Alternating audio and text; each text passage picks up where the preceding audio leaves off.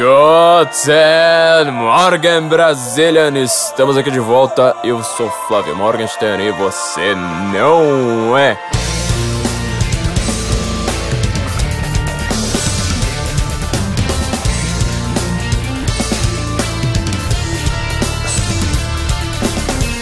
Este é o podcast do Senso em Comum. Neste podcast nós estamos certos. Se você discorda da gente, você está errado. E provavelmente você está errado por culpa dos seus professores. Você acredita demais em coisas erradas. Você é uma pessoa crente, ou seja, basta alguém apontar e falar assim: olha, eu estou sendo crítico, eu estou pensando com a minha própria cabeça, eu sou uma pessoa acadêmica e eu tenho doutorado, e você vai acreditar nela como se tudo que ela falasse fosse a mais pura verdade absoluta revelada no Sinai. Este é um podcast que vai mostrar todos os erros que você vai cometer na academia. Este episódio vai ser quase como uma bula de como sobreviver à faculdade sem virar um idiota. Eu sei que é muito difícil isso, quase ninguém consegue. É uma prova de fogo absoluta. É, uma, é como você passar da vida só jogando a fase da água do Super Mario. É muito difícil, ninguém consegue fazer uma coisa como essa, a não ser quem concorda com a gente. Óbvio, quem concorda com a gente está certo, quem concorda com está absolutamente errado.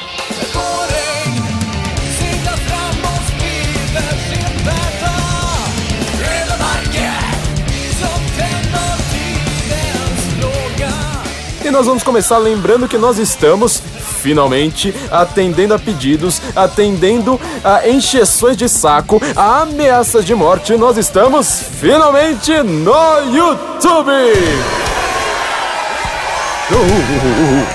Estamos no YouTube, estamos no YouTube. Agora nós temos nosso canal de vídeo também, além aqui do Good Time Morgan. Você vai ter drops no meio da semana também. É, nosso primeiro ficou bem longo, não, não, não, nem merece ainda ser chamado de drop, mas a gente precisava estrear em grande estilo. Não não dá pra você estrear com 10 minutos. Todo mundo pede isso, eu sei. É, é o ideal, mas sabe que na, na, vida prática nada funciona desse jeito. Então a gente começou em grande estilo, comentando todo o arranca Habermas entre o Nando Moura e o casal do uh, Coisa de Nerd, é, o Leon e a Nilce, desculpa eu esqueci seu nome quando eu comentei ali. É, a gente já, bom, estamos aqui gravando com 48 horas de, de canal do YouTube no ar, nós estamos já com 20 mil visualizações no primeiro vídeo, já temos nossos quase 6 mil inscritos. Então, muito obrigado a todos vocês. Olha, tem muito canal aí muito visto, com vários vídeos com mais de 100 mil visualizações, que até hoje estão mais ou menos nos 10 mil. Então, a gente conseguir isso só em, em 24 horas foi, bom, são números aí razoáveis a serem considerados, a serem alertados a quem fica aí tanto reclamando da gente. Não vocês que reclamam da gente e amam a gente, as pessoas que reclamam da gente odiando a gente. Isso é uma coisa assim que faz uma diferença brutal na hora de você analisar a realidade, né? Você separar quem reclama de você te amando, quem reclama de você te odiando. Isso, nossa, mas é, é um outro mundo, é um outro mundo. Você, você vai enxergar é, como colocar óculos, você vai enxergar tudo com mais cores. Fala, ah, agora eu tô entendendo o que, que tá acontecendo. É, é, o mundo de hoje não tá conseguindo perceber essa, é, essa diferença. Então, além de agradecer, agradecer muito aí pela, pela força no YouTube, a gente quer lembrar a todos vocês, ó. Vocês que gostam do senso em comum, vocês que querem que mais pessoas leiam senso comum, fiquem mais sábios sábias e percam mais amigos, por favor, além de ouvir a, a, aqui o Guten Morgen, nosso podcast, além de ver o Guten Morgen Drops, nosso canal de, de vídeo no YouTube, não se esqueça de se inscrever. Olha ali embaixo, tá, tá ali o vídeo, tá lá, ali embaixo escrito inscrever-se. Inscrever-se no YouTube. Você precisa fazer isso e dá um joinha pra gente. Assim, fala assim: olha, eu gostei, eu tô realmente mais sábio, eu já tô sendo apagado na, da lista de amigos do, do, do Facebook dos meus amigos. Tem mais gente me odiando. Muito obrigado por isso. Olha, vocês fizeram um bem enorme pra minha vida. Agora eu tô com muito menos amigos. Por favor, faça, continuem com esse trabalho. Dê um joinha, deixa seu comentário ali no YouTube. E se inscrevam no canal. Se inscreva que isso aí faz toda a diferença pra gente. Assim, uma, uma coisa que. Uh, você não tem como comprar seguidores, entendeu? Mesmo que a gente tivesse um. Se, se, nós fôssemos uma empresa milionária com um, um, departamento de marketing enorme, nós não conseguiríamos fazer isso. As pessoas. A gente depende das pessoas. Isso aí é a melhor propaganda que a internet. Gente já comentou isso é, em alguns episódios para trás. A melhor propaganda que a internet fez pra gente é que justamente é, agora você não depende mais de uma é, um mediador. Agora as pessoas simplesmente entram lá num, num aplicativo qualquer, seja lá, sei lá, na App Store ou em qualquer coisa, e elas dão nota. As próprias pessoas dão nota e você vai ver se o aplicativo é bom ou não pela opinião das próprias pessoas. Todas as grandes coisas, todos os grandes aplicativos, eles funcionam hoje por isso, né? É, Yelp, TripAdvisor, você pode reparar, ele tem. Eles são confiáveis, mais confiáveis do que os métodos antigos de você abrir uma revista e ver assim, é, essa revista tá dizendo que esse restaurante é bom, então ele é bom. Não, o, o TripAdvisor, o Yelp, eles valem mais justamente porque é a opinião das próprias pessoas. Então, se você quiser dar uma força pra gente já de cara, essa força é simplíssima, mas a gente depende de você, não dá pra gente fazer sozinho, não dá pra gente pagar alguém para fazer isso, mesmo se a gente tivesse um puta departamento de marketing. Vamos lá, se inscrevam. Tire cinco minutos do seu dia hoje, na hora que terminar esse podcast, ou se você não estiver lavando a louça, é, nem no trânsito, nem na academia, nem matriculando a negada na natação. Você tire cinco minutos do seu dia e fala assim: olha, quais são as coisas que eu quero que cresçam, que mais pessoas vejam. Vamos lá, dá, dá, um, dá uma curtida, deixa um comentário positivo é, em tudo. O nosso canal do YouTube depende disso. Nosso. Que, a, a segunda comemoração. Tem, tem, tem mais comemoração? Comemoração. Isso, muito obrigado. É, a segunda comemoração também é que nós, no nosso último episódio aqui do Guten Morgen, do Guten Morgen aqui do podcast, falando lá da, da, da confusão de conceitos políticos, ou seja, a gente está usando conceitos políticos que eles não estão mais refletindo a realidade, ou a forma como nós usamos esses conceitos não reflete mais, e isso gera uma violência política brutal, como aconteceu em Charlottesville. Nós, nesse último episódio, é, nós conseguimos ficar em sexto lugar na iTunes. Sexto, sexto, sexto. A gente já conseguiu uma posição melhor, né, mas é, já, pelo menos voltamos ao, ao sexto. Sabe por quê? É, é, meio vergonhoso confessar isso. Vou confessar uma coisa extremamente vergonhosa, mas eu tava sempre pedindo pra, vocês: assinem o canal, assinem o canal, assinem o canal. Continuem assinando o canal, é a mesma coisa que se inscrever, né? Vai lá na iTunes, não precisa de nada do, do da Apple. Pode baixar o aplicativo iTunes ali pra, pra Windows e simplesmente digitar assinar. Pronto. Mas eu percebi também, fui descobrir isso que a gente depende de estrelinhas, ou seja, a gente sobe na classificação como quando vocês dão estrelinhas, assim, ó, classificar como bom, cinco estrelas. Pff, Aí a gente sobe, a gente sobe. Eu pedi isso nesse último episódio, quer dizer, eu tava episódios, episódios aí, uns 40 episódios, sem pedir isso. Eu pedi isso um único episódio, num único episódio, que nem foi assim, sei lá, o nosso podcast mais ouvido de todos.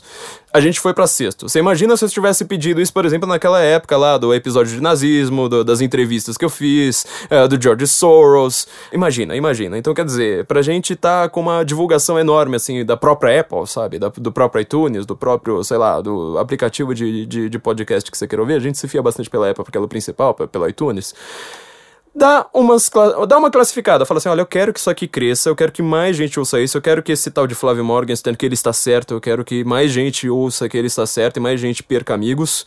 Então eu quero. Chega lá, é um, é um cliquezinho, ó, cinco estrelas. Pronto. Olha, isso aí faz uma diferença brutal pra gente. Eu sei que pra você é um clique, mas pra gente faz uma diferença brutal, brutal, brutal, brutal.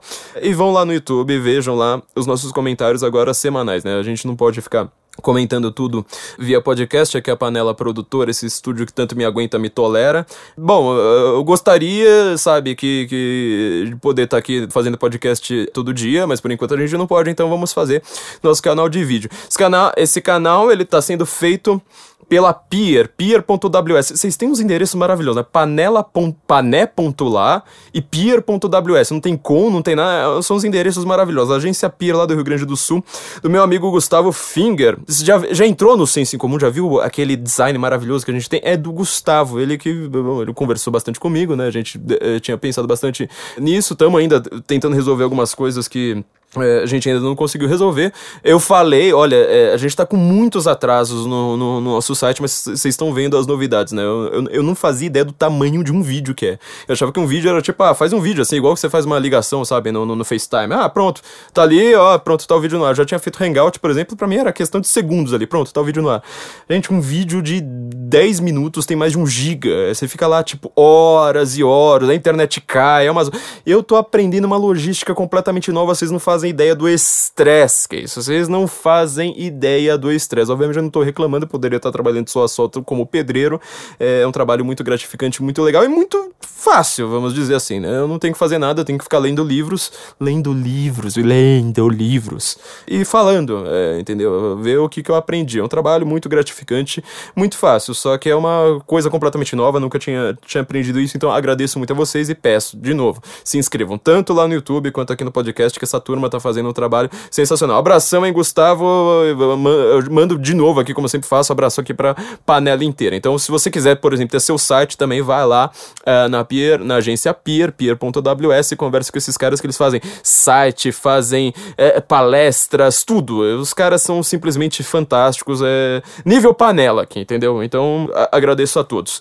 Bom, vamos voltar aqui ao nosso tema principal. Essa, essas últimas semanas foram semanas de treta, foram semanas assim que não acabaram. Aconteceu muita coisa e a gente vai ter que ficar comentando isso ainda por um bom tempo. Ou seja, eu acho que na, no, nos próximos tempos, nos próximos meses, talvez, até nos próximos anos, o que vai acontecer politicamente e geopoliticamente no mundo é derivado daquilo que nós comentamos no nosso último episódio, ou seja, uma confusão de termos gente falando agora de esquerda, de direita, de racismo, é, fazendo sempre comparações com, por exemplo, com nazismo. Por exemplo, não, né? É basicamente a única comparação que eles fazem. Tudo é comparado com o nazismo. Dá a impressão que a Segunda Guerra Mundial vai eclodir de novo. Da, da... Se você ligar a Rede Globo ou ligar no Diário do Centro do Mundo, que são praticamente a mesma coisa hoje, eles não têm a menor diferença certo? Você vai ter a impressão de que Hitler está surgindo de novo na Alemanha, só que agora ele surgiu na América. E ele vai mandar judeus e negros para os campos de concentração de extermínio.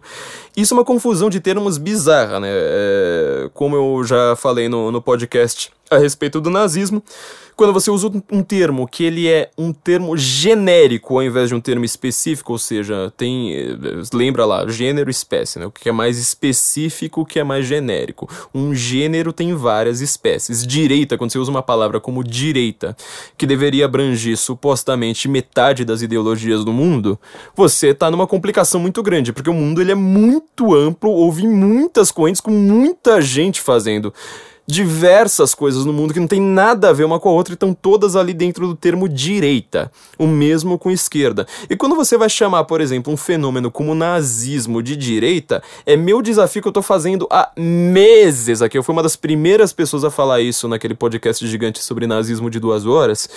É, meu desafio que eu faço até agora não teve um desgraçado que me respondeu. Se você quer dizer que o nazismo ele é de direita, pega para mim uma frase do Hitler ou de qualquer nazista, qualquer qualquer nazista dizendo eu sou de direita, eu defendo conservadorismo, eu sou um capitalista, eu defendo liberalismo econômico, eu defendo até mesmo Estado mínimo, eu defendo o federalismo, eu defendo a posse de armas pela população, eu defendo a liberdade de expressão, eu defendo a primeira e segunda emenda da Constituição Americana, eu defendo a Carta Magna, eu defendo o Bill of Rights. É. Você viu que não é assim? É, então, você pode até falar que ele não é de esquerda, eu tô dando spoiler. Eu detesto dar spoiler porque eu não gosto de dar minha conclusão antes da minha argumentação. Você que é recém-chegado ainda não ouviu aquele episódio, por favor, ouça, ouça aquilo ali, é uma coisa que vai fazer uma diferença brutal na sua vida. Você que tá jurando que, eu, que a gente é revisionista histórico, não sei mais o que. Ouça, eu quero que você ouça os argumentos. Fala assim: olha, que, que, que raio que esse povo tá querendo falar de nazismo? É isso, isso, isso, isso. Na hora que você ouvir, você pode tirar ali a sua conclusão. Mas a coisa não tá, não tá acontecendo desse jeito. Ninguém tá ouvindo, tá todo mundo falando, fazendo uma analogia, falando, olha, é igual aquilo ali, olha, parece com aquilo ali.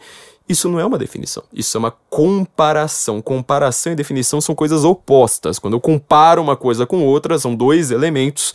Eu estou simplesmente tentando forçar, às vezes, muitas vezes, forçar um certo parentesco, uma certa filiação, uma semelhança, uma aparência externa que não condiz com a realidade eu posso parecer externamente com um cara que ele não concorde em nada comigo, certo?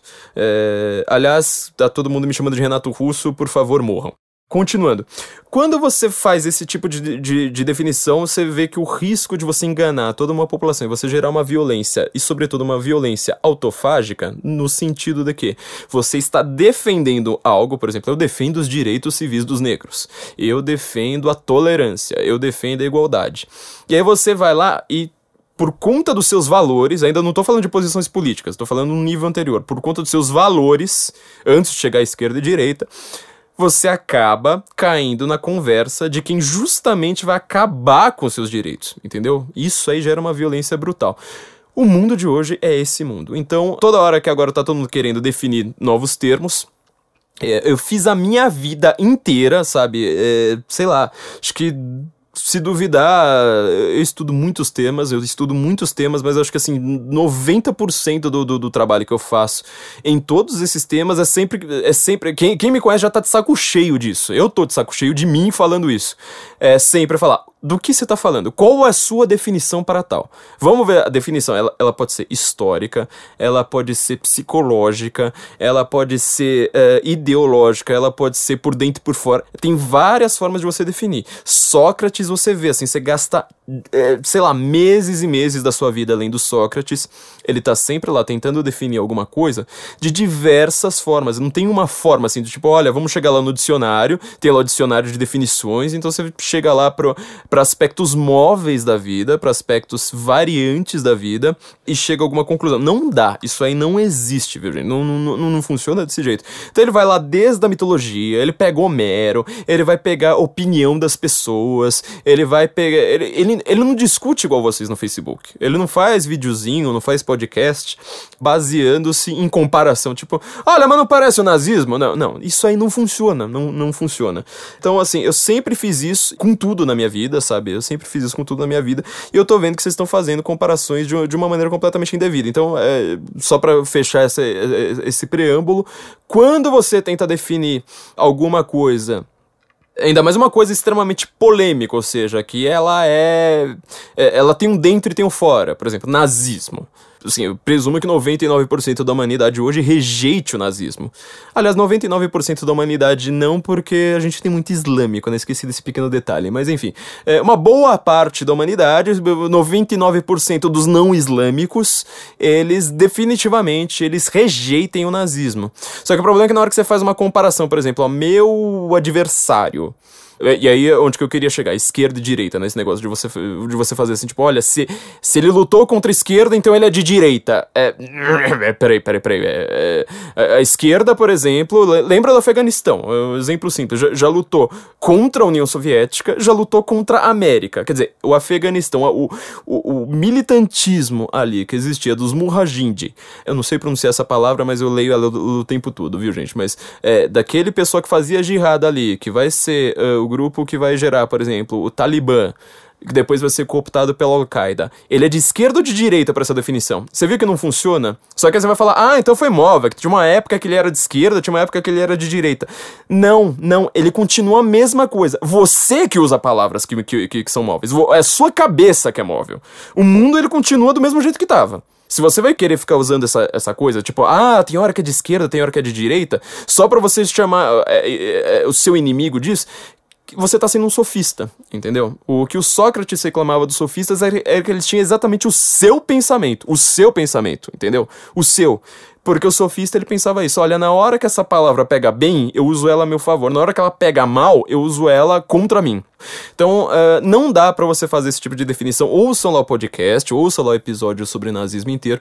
É, tem dois textos, tem três textos, aliás, sobre nazismo só no último mês no Senso em Comum. É, tô perguntando lá se o nazismo ele era de direita, porque que a esquerda que odeia Israel. Eu vi até um trouxa, mas esse aí, esse é um cara que come cocô no palitinho, assim, é, é um podcaster desses tentando ser, ser engraçadinho. Professor universitário, né? É a pior raça que existe no mundo hoje, definitivamente o professor universitário. Que ele vai lá, ele não tem coragem de me citar, mas ele cita assim o título só, fala, nossa, olha a pachorra desse cara, não sei mais o que, mas ele não pega uma linha para ler e fala assim, olha, isso aqui tá errado. Ele não teve coragem. Entendeu? E também deixamos um texto lá, uh, resposta ao testículo do militante do PSOL, no, no blog do Guga Chakra, meu amigo Guga Chakra, discordo dele. Ó, gente, amizade política não tem nada a ver uma coisa com a outra, viu, gente? Eu tenho amigos petistas muito mais legais do que vocês que concordam comigo. É uma, uma grande realidade, é, é a bronca que eu tô dando nos meus ouvintes, nos meus leitores o tempo todo. É, sejam mais legais. Eu, eu gosto que vocês estejam certos como eu, mas também sejam legais como eu. Não dá para vocês serem bonitos como eu, mas pelo menos sejam legais como eu. Bom, então, amizade política não tem nada a ver, eu consigo conversar com ele muito mais na boa do que muita gente que concorda muito mais comigo. Mas é, ele deixou lá no blog dele um texto militante do PSOL lá, praticamente um black blocker desses da vida dizendo que certamente que o nazismo é de extrema direita. Certamente, certamente. O problema é que a própria argumentação dele mostra que, que ele tá errado. A, a única resposta dele a mim foi reclamar de eu falar que ele é um militante do PSOL. Ah, o que, que eu posso fazer, né, meu filho? É, não adianta você ficar lá fazendo. Uh, Ai, votem no Marcelo Freixo, votem no Marcelo Freixo, votem no Marcelo Freixo, e depois reclamar. Já reparei que, na verdade, boa parte da comunidade judaica uh, do Rio de Janeiro despreza esse cara, uh, porque, bom, enfim, deu pra ver por quê. a gramática dele mostra bem isso. Então, vamos lá. Completando, não fuja dessa definição na lógica, vá para a definição de fato. Ou seja, vá lá igual Sócrates, aprenda, ela pega qualquer diálogo do Sócrates. Ó, oh, quero aprender poesia. Pega o Ion, é, pega o Fedro, pega o Fedon, pega, pega qualquer um, pega o, o Protágoras aprenda, tipo, faça como Sócrates, comece a imitar, se, uh, comece a imitar o Sócrates. Mas é assim.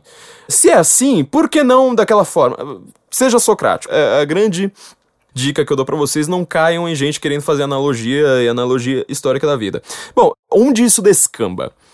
A gente tá vendo nos últimos tempos muita gente agora dando aquela carteirada básica falando: "Ah, mas eu tenho mestrado nessa área. Ah, mas eu tenho doutorado nessa área. Ah, mas tem algum acadêmico que cita isso? A gente falou no episódio sobre aquecimento global, já tinha dado uma certa, uma certa um preâmbulo a respeito disso que muita gente fala, por exemplo, do consenso científico. Ah, na academia, todo mundo concorda com isso. Portanto, a academia está verdadeira. Portanto, isso é verdade. Porque a academia é o lugar de gente crítica. A academia se discute livremente. Ou seja, ao contrário de uma igreja evangélica neopentecostal, Lá não tem um pastor dizendo: olha, leia a Bíblia porque isso aqui é a verdade, este livro é a verdade, então vocês têm que ler a Bíblia. Não, na academia você pega um livro e lê criticamente. Vocês acreditam mesmo nisso? Vocês acreditam mesmo nisso? Porque assim, tudo que eu vi na academia na minha vida, eu tô na academia, eu vejo isso aí o tempo todo, é o exato oposto. Mas assim, é o exato oposto. É, eu, quando conheci a Igreja Católica, eu fiquei bastante impressionado justamente por conta disso, porque as sumas medievais, você pega, por exemplo, um tratado do, do São Tomás de Aquino, não precisa pegar só a suma teológica dele, pode pegar lá a suma contra os gentios, pega qualquer obra ali da Idade Média, que todo mundo fala que é a Idade das Trevas, como é que começa esse? Ninguém, todo mundo fala que é, que é, puramente crença, certo? Mas ninguém leu. Ninguém leu, assim. Se você perguntar o nome de um livro do São Tomás de Aquino, se você perguntar uh, São Tomás de Aquino ou São Agostinho que escreveu a Suma Teológica, ninguém sabe responder. Ninguém. É, mas para eles era tudo crença, tudo, tudo bobagem. Como é que começa? Você acha que começa assim, tipo, olha, honrar a Deus, é, Deus é verdade, então, portanto, vamos ver o que, que a gente tem aqui para defender a verdade pura e mandar todo mundo pra fogueira. Você acha que é assim? Problema maior é o seguinte. O Agostinho, sobretudo São Tomás de Aquino, um da patrística, outro da pessoal da patrística, o pessoal da escolástica, eles fazem um modelo, um estilo literário chamado Suma, fantástico, em que eles pegam os argumentos contrários a tudo que eles estão, presumindo. Por exemplo, Deus existe. De Deus existe, vamos lá. Tem algum argumento contra a existência de Deus? Tem, tem o argumento de tal pessoa. Ah, tem o argumento de tal outra pessoa. Tem o argumento de tal outra pessoa. Ah, olha, tem mais aquele argumento ali. Vamos analisar esses argumentos por dentro, assim, internamente? Tá, beleza. Agora vamos analisar esses argumentos comparando outra coisa. Tá, beleza. Agora vamos analisar como é que se funciona esse argumento, assim, se ele tem alguma estrutura ali. Ah, bom, analisa daquele jeito. Daqui a pouco você vai lá, começa a misturar, e aí você vai falando, ó, pela história, teve mais gente que disse tal coisa. Eles vão analisando tudo, tudo, tudo, tudo. Esses livros são longuíssimos, longuíssimos. Ninguém leu. Eu sei que na academia ninguém leu para depois chegar lá e falar assim: bom, agora que a gente já tem toda a estrutura do que esses caras falaram, vamos ver agora quais são os nossos argumentos. Aí começa lá, tipo, olha, se isso, então aquilo. E tal, e assim, são pessoas que entendem de uma lógica de uma retórica, de uma dialética, de uma maneira que, assim, quase ninguém na humanidade consegue fazer isso. Quem, eu acho que quem chega mais perto disso é o Peter Crift, eu acho que é o nome dele, teólogo americano, que ele faz isso. Ele tem vários livros, né? Sócrates encontra Maquiavel, Sócrates encontra Marx, Sócrates encontra não sei quem. É um estilo literário meio paródia, assim, meio satírico. É, mas apesar de ser sátira, ele tá imitando justamente esse estilo socrático. O socrático, é, quem mais faz é, é, é, Santo Agostinho, mas São Tomás de Aquino ele também vai pegar isso mais pela via a, aristotélica. Ele pega esses grandes filósofos do cânone, sabe? Esses filósofos que você vai aprender na, na academia e destrincha os caras, mas assim, dá a impressão que ele tá fazendo uma vivissecção, dá a impressão que ele pegou o cadáver, assim, começou a abrir e falou assim, ó, isso aqui é tripa, isso aqui é, isso aqui é bucho, isso aqui é sei lá mais o que. É uma coisa maravilhosa e é engraçado, melhor, me, melhor, melhor parte é isso. Então, para começar, a gente realmente chegou lá na academia, você já viu algum professor seu chegando lá e falando assim, olha, vamos ler Hobbes hoje, hoje vamos ler Leviatã. Quais são os erros desse livro? Você já viu algum professor fazer isso? Porque eu nunca vi, eu nunca vi. Na hora da gente começar a ler Adorno, assim, olha, é Adorno, viu, gente? Todo mundo de quatro agora. Vamos ler Adorno e, e vai ser sem cuspe, viu, gente? Adorno e agora Foucault. Não, Foucault, olha, gente, vocês precisam ler Foucault, não sei o quê. Você sai de uma academia de humanas achando que o mundo foi inventado mais ou menos ali em 1919. É, é fato, assim. Você não vai ler um autor fora disso. E aí a gente vai começar a ter um pequeno problema. A gente está formando um cânone, entendeu? Harold Bloom, grande crítico literário, ele tem uns ensaios bastante curiosos a respeito desse cânone, né? Dia dialética ali da influência. Ele começou baseado no Northrop Frye, depois ele rachou com o Northrop Frye. Eu ainda prefiro o Northrop Frye mu muito mais do, do, do, que ele. Mas ele tem alguns ensaios bastante interessantes a respeito dessa ideia de cânone. Por quê? Você não acabou de reclamar lá que, tipo, olha, aqui a gente estuda criticamente. As igrejas evangélicas só tem gente tapada, é, religião em si, né? Igreja católica, é, judeu, esse pessoal aí, eles são tudo tapado, eles são crentes porque eles acreditam nos livros, eles não leem nada criticamente. Você já leu um, algum teólogo na sua vida? Já leu assim, algum Karl Marx? Hans Urs von Balthasar? Não, não, isso aí eu aposto que não, né? Mas enfim, peraí, você acabou de reclamar disso e você criou um cânone. Você criou um cânone. Quer dizer, estes livros aqui, você precisa ler. O problema é. Uh, ler, obviamente, é muito interessante. Aí é que tá toda, toda a dialética lá que o Harold Bloom tá falando. Ler é muito interessante. É óbvio que é ótimo ter um, ter, ter um cânone. Só que o problema é o seguinte: o cânone, ele tem obras boas e tem obras péssimas. Entendeu? Olha só que coisa. Na academia, supostamente, se a academia fosse o nosso grande ideal platônico, você deveria ler as obras boas para iluminar as obras ruins, certo? Só que você precisa ler as obras ruins. O mundo, ele foi feito por causa de obras ruins. Como você vai entender que existe uma coisa chamada Revolução Russa se você não lê um livro capenga, ridículo, primário, bobo, infantil como O Capital? E mais do que o Capital, porque quase ninguém lia o Capital, leu o Manifesto Comunista.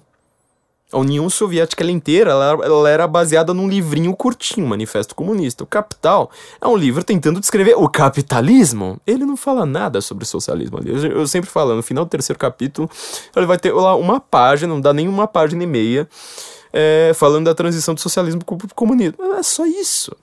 Ele fica tentando descrever o capitalismo com termos completamente refutados hoje. Você já pegou assim, por exemplo, na sua faculdade, não importa aí.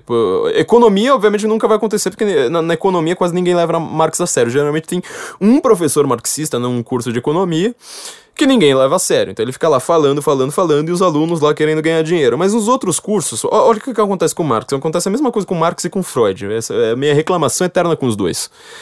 Marx escreve um livro de economia, certo? Freud escreve um livro de supostamente de ciência ali que seria uma coisa, uma derivação da psiquiatria.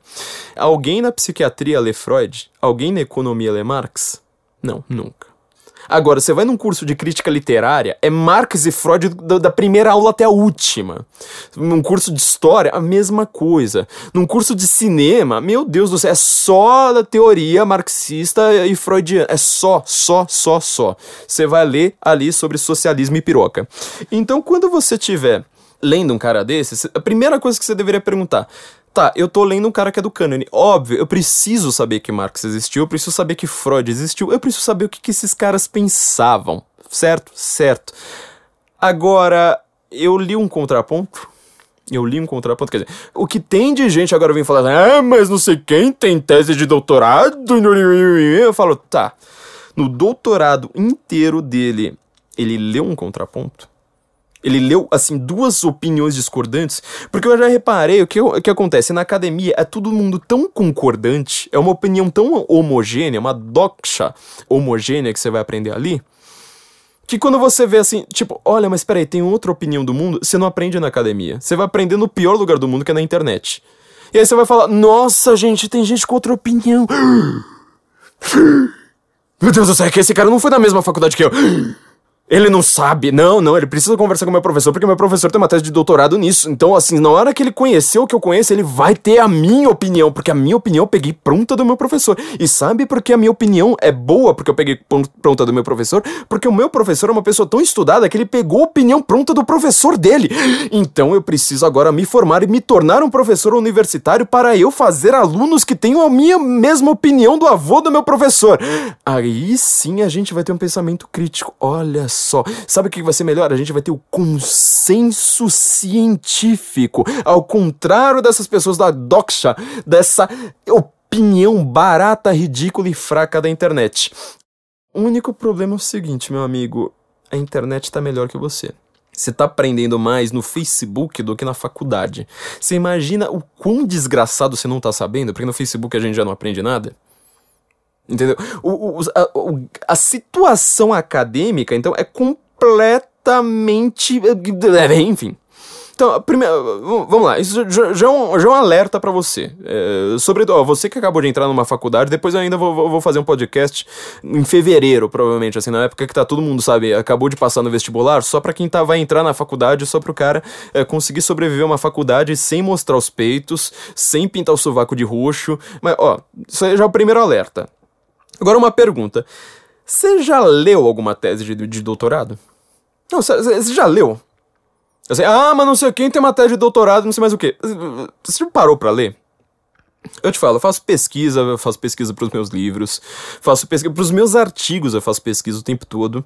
Tem livro chato pra caramba que às vezes eu não, sei lá, termino uma palestra, coisa mais comum do mundo. Alguém vai lá, chega lá e me pergunta: Flávio, olha, eu queria, você que tá sempre certo, é, quem discorda de você tá sempre errado. Eu queria, então, ficar certo, igual você tá, é, a respeito do tema X. O que, que, você me recomenda? Se você já me fez isso no, no, no final de alguma palestra, você vai ver que a, a, resposta, muitas vezes, assim, eu te dou, um, sei lá, uns 70% de chance, pelo menos, de, da, da minha resposta ter sido assim: Olha, tem um livro tal, só que eu nunca citei porque esse livro é muito chato. Eu sempre prefiro ler um livro mais agradável, porque uma tese de doutorado uma dissertação de mestrado, uma monografia. Então, é que alguém leu monografia? Eu, eu vou te fazer uma pergunta muito, muito honesta. Seja honesta com você mesma e você que discorda de mim, você que está ouvindo isso escondido no banheiro para ninguém ver que você, na verdade, no final das contas, já, já ouviu meia hora porque você tá concordando comigo.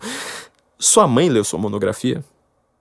Seu melhor amigo, assim, tipo, ele leu, tipo, ele foi lá, abriu, falou assim, olha, o título é tal, a professora é tal, tá na faculdade e tal, agradecimentos. Olha, meu nome tá aqui, pronto, o cara fechou e falou, meu, agora pega a tua monografia e senta no banquinho.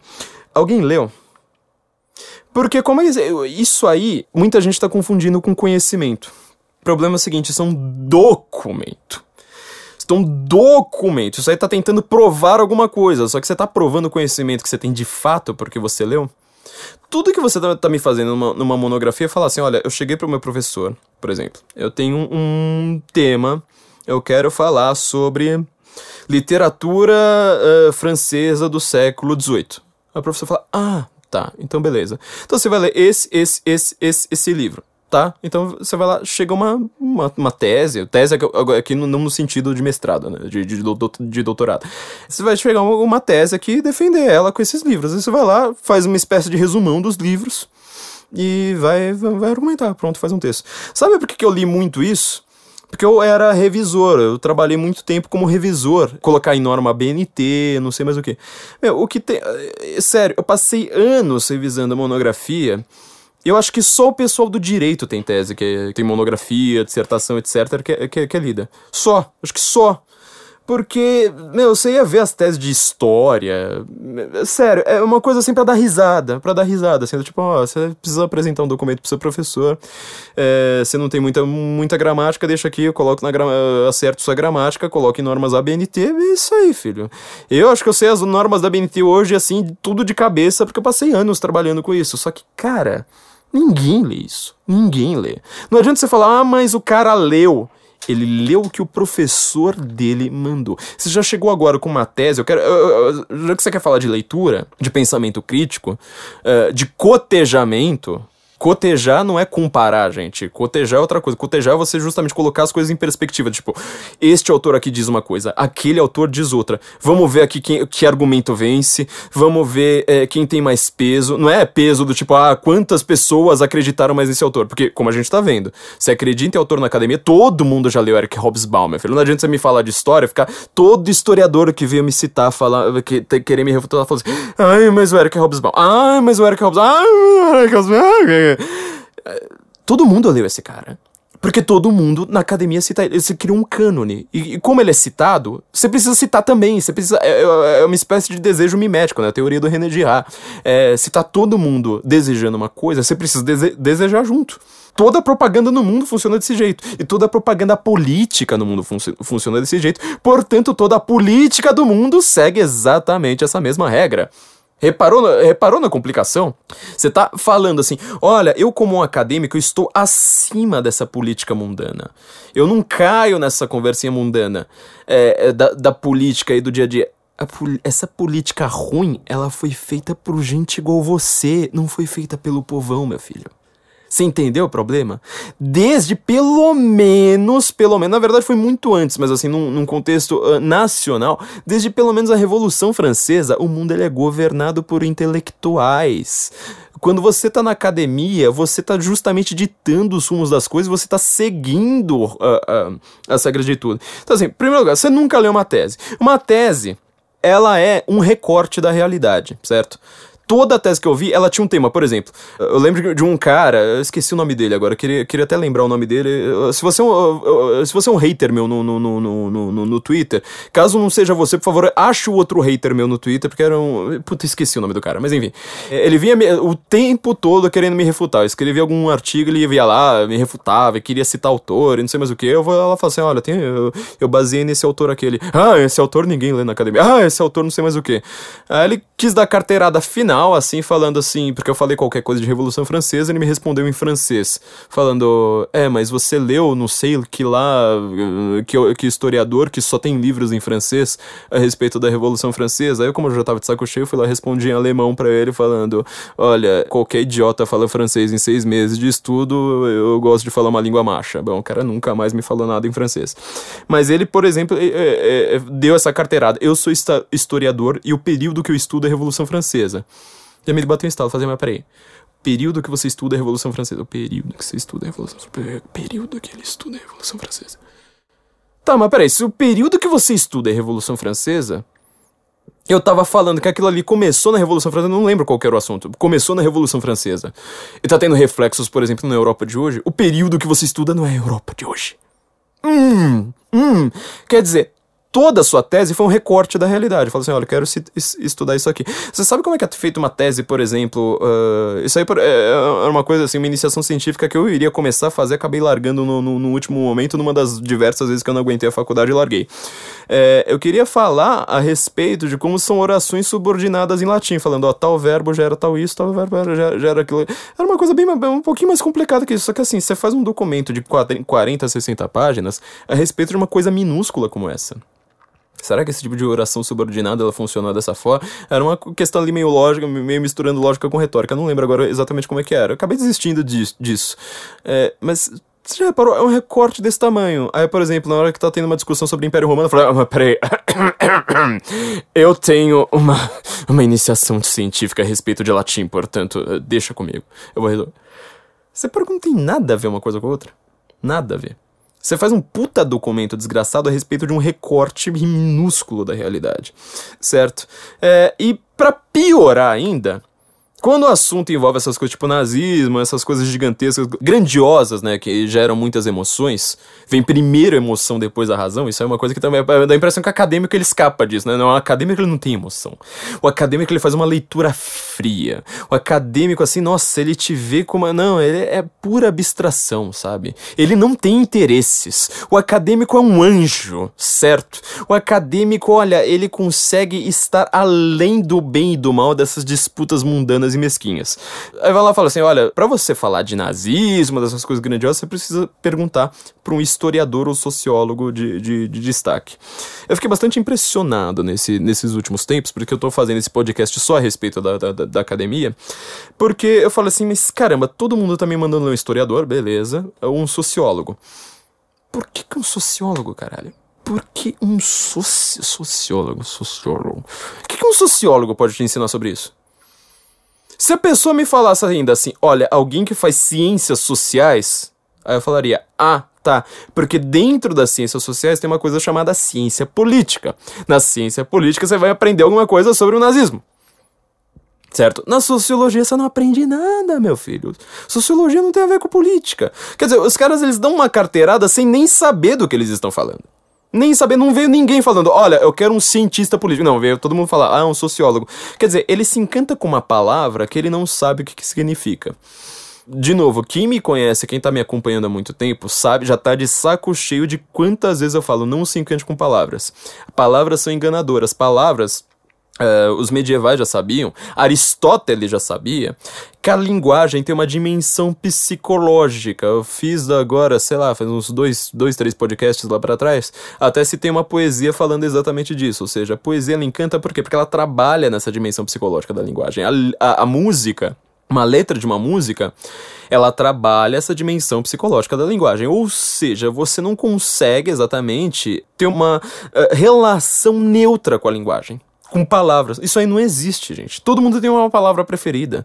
Todo mundo se encanta com uma palavra. Quando eu fiz o um podcast a respeito, olha, se meu filho, você sabe onde seu filho tá agora? Cuidado, ele pode estar numa biblioteca. Foi quando eu fiz pela primeira vez a nossa grande e gloriosa piadinha com Kennedy. Quer dizer, é, se tivesse um disque sexo acadêmico, um disque sexo de esquerda, você poderia ligar lá pro disque sexo e aparece assim, aquele locutor com uma voz sexy coloca o Kennedy ao fundo e começa. Proletários, burgueses, conservadores, revolução proletária, feminismo, movimento gay, sou do levante. Estou com Maruduro e estou com. De, deixa, deixa. Mas você entendeu? É, as pessoas se encantam com palavras e elas trabalham essas palavras na academia com professores que também se encantam, sem parar para pensar nisso. Elas não são Sócrates. Você não conhece gente que, que tá por aí escrevendo artigo de jornal que tem esse método socrático. E aí, se você vai me falar, ah, mas você precisa falar com historiador, você precisa falar com sociólogo, sempre é, isso, é, essa discussão, olha, é, desde que eu entrei pela primeira vez na academia, ou antes até, eu já sabia disso.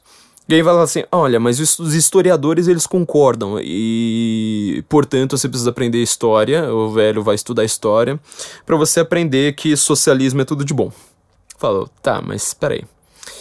Por que, que você fez faculdade de história? Antes de você me falar, olha, eu sou de história, eu estudei história, portanto a esquerda é boa? Você tem que me responder, por que, que você fez história?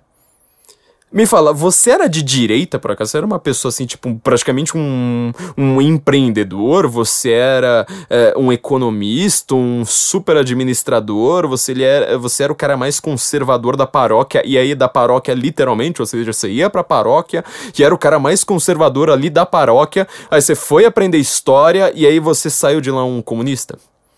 Não, você vai estudar, você escolhe o que você quer estudar justamente baseando-se nas suas preferências, na, na preferência que você já tinha. Então, assim, a faculdade, ela é uma formadora de marxistas, porque lá você só vai estudar Marx, mas antes disso, no ensino médio, Você já vê com toda ideologia.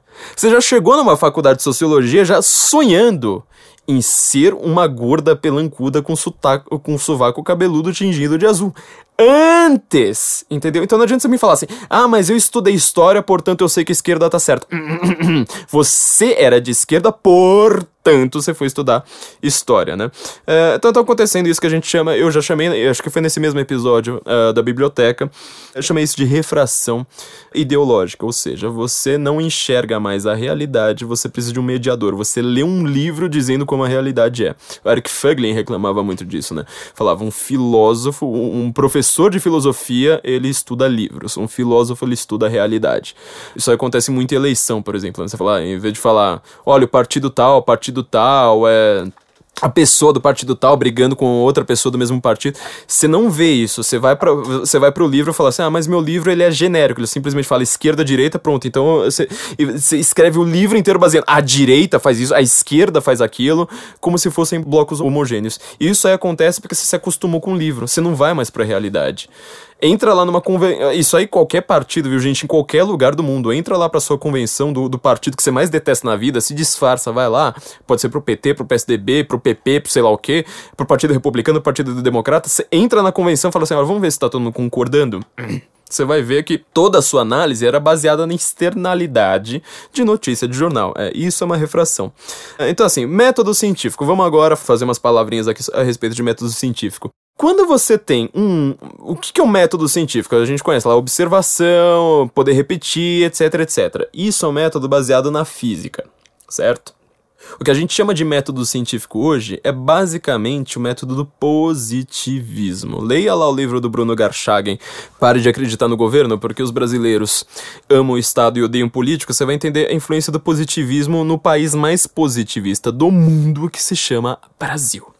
Positivismo, quem inventou positivismo foi Augusto Comte, né? É, e ele que inventou a sociologia. Olha só a, a, o tamanho da encrenca. Você imagina como eu não gosto desse cara.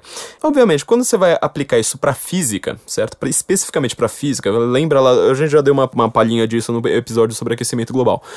Aplicando isso exclusivamente para física, você, vai chegar a um ou outro bom resultado, porque a física ela funciona bem com reducionismo. Quer dizer, você, ao invés de olhar para uma cadeira, você vê um monte de átomo. Você não enxerga mais a realidade cadeira. E lá nos átomos, quando você enxerga tudo puramente por átomos, aquilo ali ficou reduzido, ou seja, pode ser um átomo de uma cadeira, uh, um átomo de o café que você vai derrubar em cima da cadeira, você, vê, você vai vendo as reações, então assim, para física, um pouquinho para química, isso aí funciona até com, com certo, algum certo brio. Você vai reparar que essas disciplinas antes da do positivismo, muitas delas elas eram concatenadas quando veio a ideologia do positivismo nas academias, separou isso radicalmente. Então, você pode reparar como hoje você vai criando cada vez mais cursos. Então, você tem, sobretudo em humanidades, você tem cursos hoje de puramente estudos de gênero, acho que isso ainda não chegou no Brasil, mas você tem estudo, estudos de gênero, ou seja, não basta você estudar o feminismo aplicado à crítica literária, você vai ter que fazer uma faculdade inteira apenas de estudo de gênero. Eu não sei o que uma pessoa dessa faz na vida, além de ser uma gorda, pelancuda, com sovaco cabeludo tingido de roxo. Eu acho que é isso. É, é isso. É, é isso. Mas então, assim, você separou, certo? De uma maneira radical todos os conhecimentos. Isso vai dar alguns problemas pra gente, certo? Porque assim, conhecimento desde Aristóteles, ele tinha sido dividido de uma maneira um pouquinho diferente. Você tinha lá, por exemplo, você vai ver na Ética Nicômaco do, do Aristóteles, já falei disso também em episódios para trás, você vai ter a episteme, você vai ver a técne e você vai ver a frônese. Ou seja, você tem o conhecimento vamos dizer assim, mais. Não, não tem nada a ver. Não confunda isso, pelo amor de Deus, com aquele negócio do Descartes. É, minha, minha, intenção aqui é criticar isso, tá vendo? Você não critica nenhum, nenhum, nenhum autor. Você, você acha que, que tudo é resolvido por aqueles autores que você vê na faculdade. Eu tô criticando em vídeo. Aprenda, ó, tipo, ó, esse cara. Nossa, mas é tipo, quem vai criticar o Maquiavel? Quem vai criticar o Descartes? Ó, tô levantando a mão, viu? Você não tá vendo? Eu tô levantando a mão. Eu vou criticar esse, esses caras. Então, assim, não tem nada a ver com, com aquele negócio dele. Então, ele falou assim, ó, tem, são na verdade assim, virtudes, certo, do pensamento. A técnica, é, que na verdade assim, hoje a gente traduziria mais assim de uma certa forma como uma arte, mas também como uma técnica, ou seja, é, quando você é, tem domínio domínio a respeito de uma tecnologia, de uma técnica. Por, por exemplo, um piloto de caça, ele tem né? Certo? Então, esse é um tipo de conhecimento. Você tem a episteme, que é um conhecimento mas esse que seria sim o acadêmico, quer dizer, episteme. É, o Foucault, ele pegou essa palavra e deu uma zoada nela maluca.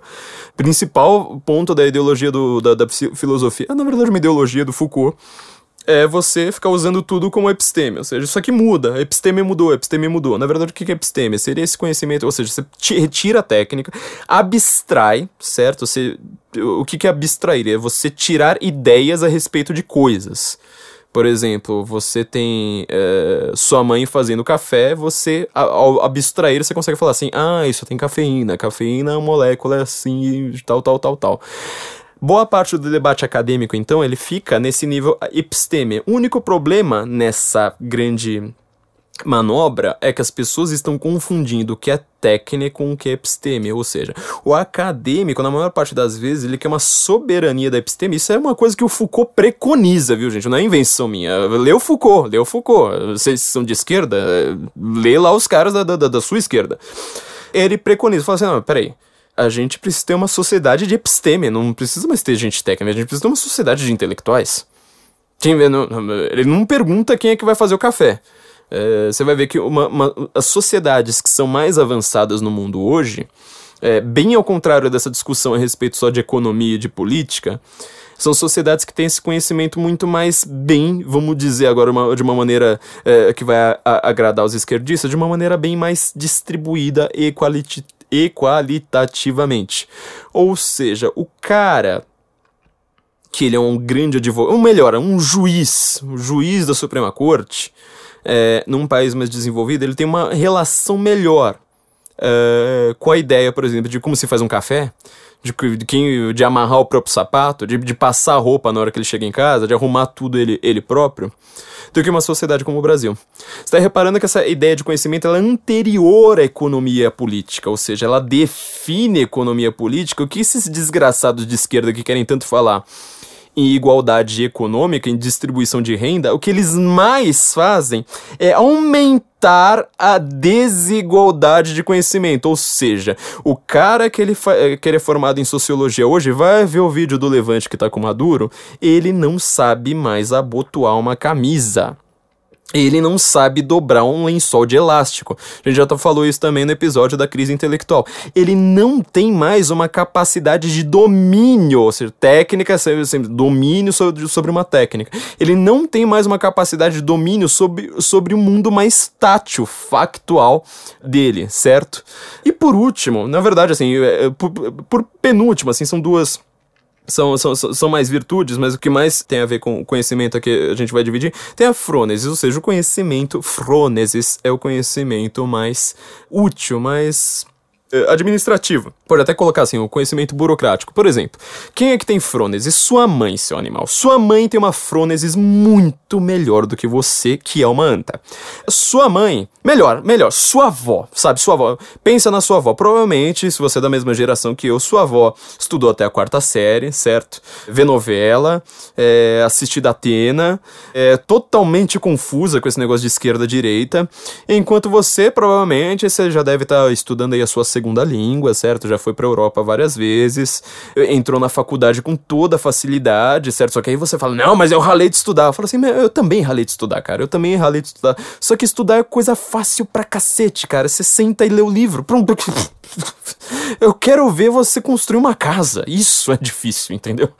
Não, tem, não precisa ter o seu conhecimento grande, só que, meu, é difícil pra caramba. Não consigo de, de, construir uma casa de Lego. É, o difícil é este conhecimento difícil mesmo da, da vida. Só que a sua avó, certo? Estudou até a quarta série, tudo isso, não sei o que. Teve mais ou menos uns 12 filhos. E todos eles são bem, sabe? Tive alguns com, com, conseguiram, conseguiram sua casinha, seu carro, entendeu? Ela foi uma boa gestora da casa, ela não deixou faltar comida. Teve ética, isso aí aqui também é um conhecimento ligado à ética, certo? Tá entre também o ethos ela tem um conhecimento mais prático da vida. Você, meu caro, você, meu caro universitário, você não tem a menor capacidade de pagar as suas próprias contas. Eu sei porque eu sou um desses uni universitários. Quer dizer, o que eu já deixei de. Já, já fiquei com dívida por meses, tendo dinheiro no banco até. Porque eu não tinha capacidade de falar assim, ah, ó, boleto, ó, tá vendo? Ó, pega o celular, tudo bem, não, não tinha celular, mas ó, passa ali no, no, no caixa. Ele simplesmente não precisa falar com ninguém. Você mostra o boleto assim pro cara fala, ah, ah, ah, ah código de. Ah, ele vai. Ah, pronto, resolveu o problema. Eu não tinha essa capacidade de frônesis, porque eu era universitário entendeu? Quando você fica preocupado em estudar grego, suas contas atrasam, meu filho. Isso é, é sabe, causa e consequência básica da vida, né? Isso aí tudo vai gerar sófia, não sei mais o que, né? A grande sabedoria de fato, enfim, isso aí é uma discussão que a gente não vai entrar. Mas você reparou que esse, esses conhecimentos aqui, quando você fala assim, tipo, não, mas na academia, não sei mais o que, as pessoas são sábias, elas estudar, é, mas elas sabem mesmo uh, uh, a respeito da vida? É, isso aí não se, não se trata só de uma questão a respeito de, por exemplo, de pagar suas próprias contas. Eu, estou dando um exemplo para ser didático. Mas você sabe, por exemplo, você tem uma capacidade de pegar um fenômeno complicado, tipo nazismo, comunismo, essas coisas, e falar assim: olha, isso aqui, essa sociedade está funcionando por causa de X, Y, Z. Você reparou? Você depende dessa frônese para você conseguir fazer a sua episteme, ou seja, você precisa abstrair disso aí também disso aí também. Você vai ter alguns cursos de, de, de, de faculdades muito mais técnicos, muito mais técnicos que vão envolver justamente essas questões. Então, por exemplo, você vai ter uma faculdade de medicina. Medicina não é, não é exatamente um bom exemplo porque ela é, envolve muitas, muitas ciências, né? é óbvio. Mas você pega, por exemplo, uma faculdade, sei lá, qualquer faculdade em que você vai construir alguma coisa, engenharia talvez. Vamos extrair um pouco o lado científico da, da, da engenharia, mas você vai falar assim: olha, engenharia, o, o que, que você vai ter na sua vida profissional? Alguém vai chegar com um problema, falar assim: olha, tá tendo um problema, tá tendo uma inundação, tá tendo, uh, sei lá, um vazamento. Você tem aí todo o seu conhecimento, não sei mais o que, só que você precisa transformar isso aqui em prática. Você precisa me falar: olha, como é que eu tapo o buraco. Você entendeu? Isso não acontece num curso de história, não acontece num curso de sociologia. Então, quando você vai falar, em primeiro lugar, em ciência, fala assim: olha, mas você precisa ver os grandes cientistas da área. Hum, cientista de humanas, cientista de exatas não são a mesma coisa. Método científico. Ele funcionou muito bem para essa área que a gente está falando aqui, essa área da frônese, essa, essa área de coisas mais práticas. Por quê? Pensa, por exemplo, no que é uma equação. Você tem lá um monte de número, não sei mais o que, aquele monte de número, tá? Você pode até ser bom em matemática, ver toda ali uma equação gigantesca e fala, pronto, resolvi a equação. Você fala assim, tá, mas a gente está falando aqui às vezes de átomo. A gente está falando de um acelerador de partículas. Estamos falando, uh, sei lá, da cura do, por exemplo, o que vai curar o câncer. Certo? A gente está falando de coisas aqui que são muito mais complexas na hora de serem aplicadas no mundo. Quer dizer, a sua abstração, seu código ali, sua, sua, sua equação, pode até estar tá correta, mas será que ela vai ser aplicada na realidade? Então, por exemplo, o que, que você vai fazer com, com método científico? Todo mundo está copiando isso da medicina, viu, gente? É a coisa mais básica do mundo hoje, todo mundo copia isso da medicina. Por exemplo, saiu um novo remédio. Esse remédio, ele, sei lá, cura 30% dos casos de insolação. É, por que, que ele cura 30% dos casos de insolação? Porque você vai repetir, repetir, repetir, aplicar isso com uma pessoa assim, aplicar pessoa numa pessoa assado, numa pessoa literalmente assada, uh, numa pessoa com tom de pele escuro, tom de pele claro, japonês, não sei mais o que, você vai. E, e aí você vai ter que pegar método científico, viu, gente? Não tem politicamente correto. Isso aí você vai falar, ó, tem doença que é pra branco, tem doença que é pra negro, tem doença que é só pra mulher. E aí se você fala assim, ah, mas eu sou transgênero, não importa, você vai cair no seu gênero oficial, acabou, não tem ciência, não tem politicamente correto. Método científico, seu trouxa, não tem politicamente correto, certo? Repete, repete, repete, repete em laboratório, repete fora de laboratório, não sei mais o que, vai lá e fala assim, olha, o resultado final, vamos fazer tirar uma média aritmética aqui, 30% dos casos de insolação foram curados. Isso é método científico, entendeu? Isso funciona para história. Isso funciona para qualquer coisa uh, no reino das humanidades. Tô vendo um monte de gente falando, ah, mas a ciência, por exemplo, os conceitos mudam. Primeiro lugar, conceito não muda. Vou te falar uma coisa, o conceito não muda. Ó, eu, eu, entendo de linguística, viu, gente? Eu tenho meu curso, vou fazer uma propaganda aqui do meu curso de linguística, uh, aplicado justamente à política aqui no, no, no, no final do, do podcast. Eu vou falar uma coisa para você. Trouxa, conceito não muda. O conceito não muda. A palavra que você usa tentando abarcar este conceito, ah, essa muda. É, dá a impressão que é a mesma coisa, mas assim, ah, esquerda e direita mudaram durante a história. Hum, hum, hum, esquerda e direita são conceitos estanques, eles sempre são a mesma coisa. Se você ressuscitar o Marx aqui hoje, não é que o Marx assim, tipo, não, mas bom, acordei agora em 2017, portanto agora eu sou pro-gay. Não, não, ah, ah, ah, ah, o conceito permanece a mesma coisa. Você pode até falar assim, olha, mas hoje a gente chama de esquerda uma outra coisa. Então você não tem um conceito você tem uma palavra. Conceito é outra coisa. Olha, é, isso aí você vai ter que. De novo, volta lá pros medievais. Pega o Trivium, vou deixar o link do Trivium no, no site do Sense em Comum pra você que tá ouvindo. Compre esse livro, pelo amor de Deus. É, é a coisa que mais vai mudar a sua vida em matéria de, de, desses estudos de humanas é o Trivium, porque ele é uma compilação do conhecimento medieval. É, mas é medieval. É exatamente isso. É para você manjar a mesma coisa a respeito de linguagem que Dante manjava, certo? Você me fala hoje quem tem coragem, tem quem tem a capacidade de escrever a Divina Comédia, categorizando ali no inferno, no céu, em tudo quanto é lugar, todas as virtudes, toda a história, é, tudo rimado, tudo maravilhoso. Ninguém tem. Por quê? Porque o Dante estudava o Trivium, Shakespeare estudava Trivium, William Blake era um super fã do Trivium, que são as técnicas de retórica, gramática e lógica. Isso aí, então, você vai aprender lá, tipo, conceito é uma coisa, conceito tá lá. Poucas coisas, eu acho que eu já até comentei isso aqui no podcast. Poucas coisas, você tem um conceito claro na sua cabeça. Você tem um conceito, por exemplo, do que é uma baleia. Olha, baleia tem a baleia jubarte, tem a baleia azul, tem a baleia orca, tem outro tipo de baleia, não sei mais o que. Ó, o conceito disso aí é uma coisa assim, mas tão acima, elevado, sabe, quase no, no, no mundo platônico, que ele abarca todas essas baleias, só que ele faz um recorte da realidade. Fala assim, ó, no meu conceito de baleia, cabem todas as baleias, só que não cabe golfinho. Se o seu conceito de esquerda começa a falar assim, ah, mas às vezes isso é de esquerda, às vezes isso é de direita, então você não tem conceito. Você não tem conceito, você está vivendo desconceitualizado. Você está vivendo com palavras e você está glorificando palavras. É a mesma coisa que glorificar a casca de uma fruta oca, entendeu? Exatamente isso que você está fazendo. Então, assim, de novo, quando você não tem conceito, o que é que você vai fazer? E o que é que essa turma está fazendo? Por que, que você, quando entra na academia, você vai ver Começa a aplicar isso na sua vida. Passa um dia pensando nisso. Sobretudo se você faz uma faculdade de humanas. Vai lá pra faculdade e fala assim: não, vou, vou hoje. Tipo, não, presta atenção na aula, tudo bem, mas assim, veja como é que são as conversas. Ou entra no Facebook, que é a mesma coisa. Veja como é que são as conversas. É, você vai ver, reparar como todo mundo está trabalhando o tempo todo sem conceito. Está trabalhando com palavras, sem chegar no conceito. Pensa nesse exemplo da baleia pra você ver a dificuldade que é. Você vai ver que poucas coisas na sua vida você tem conceitos. Tipo, conceitos de coisas materiais, tipo de uma cadeira. Cadeira pode ser cadeira de balanço, pode ser cadeira de escritório, pode ser móvel, pode ser fixa, pode não ser mais o que. Mas o seu conceito de, de cadeira abarca todas.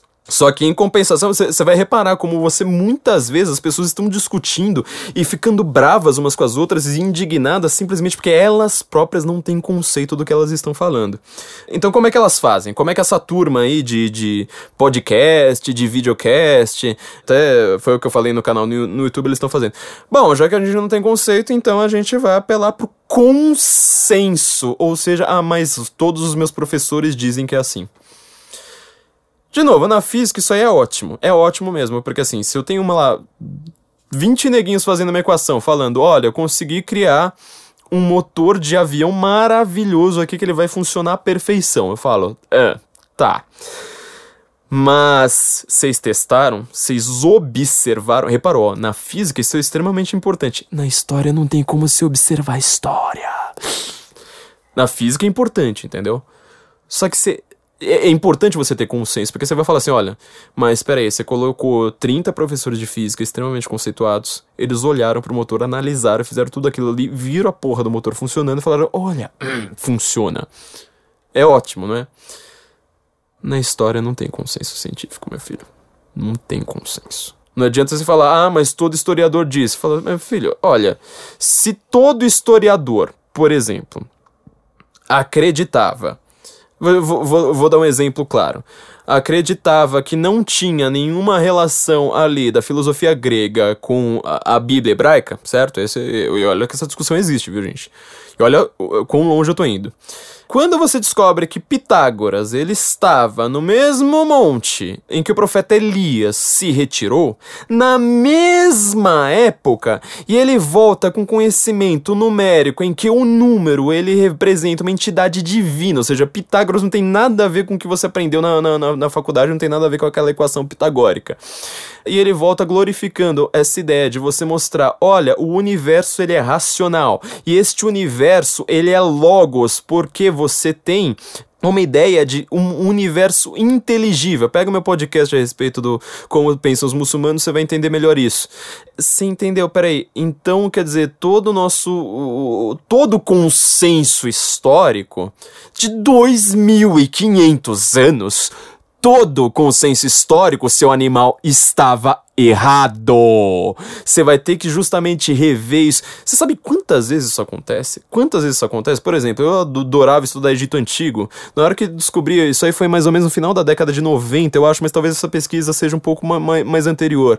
Descobriram lá aquele negócio do Akhenaton, ou seja, daquele faraó egípcio que ele falou assim: olha, agora nós vamos não tem mais todos os deuses, não tem mais Nefertiti, não tem mais Osíris, não tem mais nada. Agora só tem o Sol. É, agora eu sou o filho do Sol, sou Akhenaton, certo? E o consenso histórico, certo? Consenso, e aí são mais de 2.500 anos. Eu não tô pegando consensinho histórico desses retardados que vocês usam na internet. Consensão, ó, um super consenso. Esse é um puta consensão. Consensão, ó, grosso. Todo mundo fala assim, olha, na época do Akhenaton, então teve o primeiro monoteísmo no mundo, a, a, a Kabbalah não, a maçonaria, ela fala isso, ou são as cruzes, agora esqueça, essas ordens são muito, são muito malucas para mim. Mas eles falam, ó, oh, nós somos monoteístas, o primeiro monoteísmo é lá do Akhenaton, não sei mais o que. Isso é tudo baseado no consenso histórico. O único problema é o seguinte, estão fazendo algumas pesquisas arqueológicas no Egito hoje, descobrindo que exatamente na época do Akhenaton, exatamente naquela época, todos os deuses estavam sendo cultuados escondido. Quer dizer, aquela ali era uma questão política, só Akhenaton falava, tentou reescrever a história, todo historiador por praticamente 3 mil anos acreditou igual um pateta e agora descobriram, olha, na verdade isso era simplesmente uma coisa, tipo, ah, meu, tá bom, vai, fala isso aí, na hora que você morrer a gente volta a cultuar. O que aconteceu? Ele morreu, todo mundo voltou a cultuar os mesmos deuses. Você entendeu o problema do consenso histórico? Ah, mas todos os professores da academia de que dizem, você vai dizer que só você tá certo e todos eles estão errados? Sim. Bom, então você tá vendo que essa definição consensual ou analógica, fazendo analogia, ela é simplesmente tosca. Simplesmente boba, você precisa buscar a quintessência. O que o Sócrates buscou, quintessência foi uma palavra meio bizarra, porque ela foi usada na alquimia, né, buscando lá, tipo, ó, a essência que vai transformar metais não nobres em ouro. É, mas você tem que buscar justamente aquela essência fundamental, princípio supremo. Ah, mas tipo, o pessoal lá das igrejas evangélicas, eles são tudo crente e a gente é tudo crítico. Peraí, você reparou que justamente esse pessoal da igreja evangélica, do, do, dos religiosos e tal, e aqui eu pego a tradução judaico-cristã, pega a Bíblia em hebraico lá, você vai ver que tanto na Bíblia, isso aí acontece até em algumas outras em algumas mitologias. Não consigo lembrar agora de cabeça, mas, por exemplo, mitologia, se não me engano, azteca, também começa com a fala, e, e, assim vai. Mas, enfim, o que esses caras estão buscando ali, você pega o Gênesis 1.1, você precisaria escrever livros e livros e livros só a respeito daquele versículo, se você lê em hebraico. Porque ele está buscando o princípio fundante do mundo. E esse princípio fundante ele vai estar em todas as coisas. Bereshit bara Elohim. É, ou seja, tá tudo ali, sabe? Um princípio que sai da cabeça de Deus. É, então, assim, a, a, capacidade que você tem de estar tá longe da realidade é simplesmente uma coisa, vamos dizer, no mínimo, no mínimo dos mínimos, louca. Então, quando você me falar e que, tipo, ah, eu preciso. Ó, volta lá agora, pega todo mundo que tá discutindo esse, essa, essas coisas na internet, rever com, com o que eu acabei de te falar. Eles estão falando em consenso científico? Hum. Eles estão falando, ah, mas não sei, quem tem uma tese de, de, de doutorado? Hum. É, mas isso é, é uma discussão que na academia não acontece. Então esse é o problema, pô. Não acontece discussão nenhuma na academia, todo mundo acredita, acredita. Ah, todo autor do cânone fala isso. Então o autor do cânone fala aquilo. Você já viu alguém falar. Inclusive dos autores swings, já viu alguém falar assim: olha, gente, uh, na aula de hoje, a gente vai precisar comentar uma coisa que vai chocar todo mundo, mas tipo. Essa teoria do Maquiavel é uma bosta, né? Vamos, vamos, vamos agora falar. Vamos, falar português, claro, né? Maquiavel, meu. Puta, Maquiavel. Quem leva uma coisa dessa a sério, né? Eu sei, todo mundo leva assim, mas. Maquiavel, gente. Maquiavel. Enfim, não dá para você levar esse tipo de coisa a sério. Cuidado. Academia, ciência não tem nada a ver com academia. É, é esse o recado final que, que eu queria deixar. É, vou, vou citar agora aqui alguns. Uh, só para você entender o que, que você aprende. Repara, eu falei tudo isso sem falar de ideologia certo? Escola sem partido, aquilo lá que a gente já comentou no, nossa, nos episódios pilotos do nosso, do nosso podcast, a ideologia que estão nas academias, depois a gente falou a respeito tanto da crise intelectual quanto do, no, no episódio do, do seu filho na biblioteca. Isso tudo sem ideologia. Se você vai aprender tudo isso ideologicamente, certo? Você vai aprender aquela ideologia lá típica da, da, da faculdade, ou seja, você já é de esquerda para você querer fazer história. Então você repara, assim, pensa, sei lá, acha um moleque aí que tenha 16 anos, gosta de humanas e ele seja de direita. Você vai perguntar para ele, olha, você quer fazer história? Mesmo que o cara ame história, como eu, o cara vai falar, hum, porque ele já sabe que aquilo ali é um antro de comunista. Então, assim, se você vai falar, olha, é consenso na academia, não dá para você na frase seguinte falar, não, não existe doutrinação. Esse pessoal fala em doutrinação. não dá. Ou você fala uma coisa, ou você fala outra. Porque isso é doutrinação. Você está eliminando toda a concorrência, falando, não, a gente só vai ler a respeito de uma coisa, a gente não vai ler mais nada sobre nada, e a gente vai viver aqui lendo nossos autores, entendeu? É, você, meu, vai para uma igreja evangélica, sério, pode fazer isso. Sei lá, Pega qualquer grupo de estudos, por exemplo, a respeito de, de cristianismo.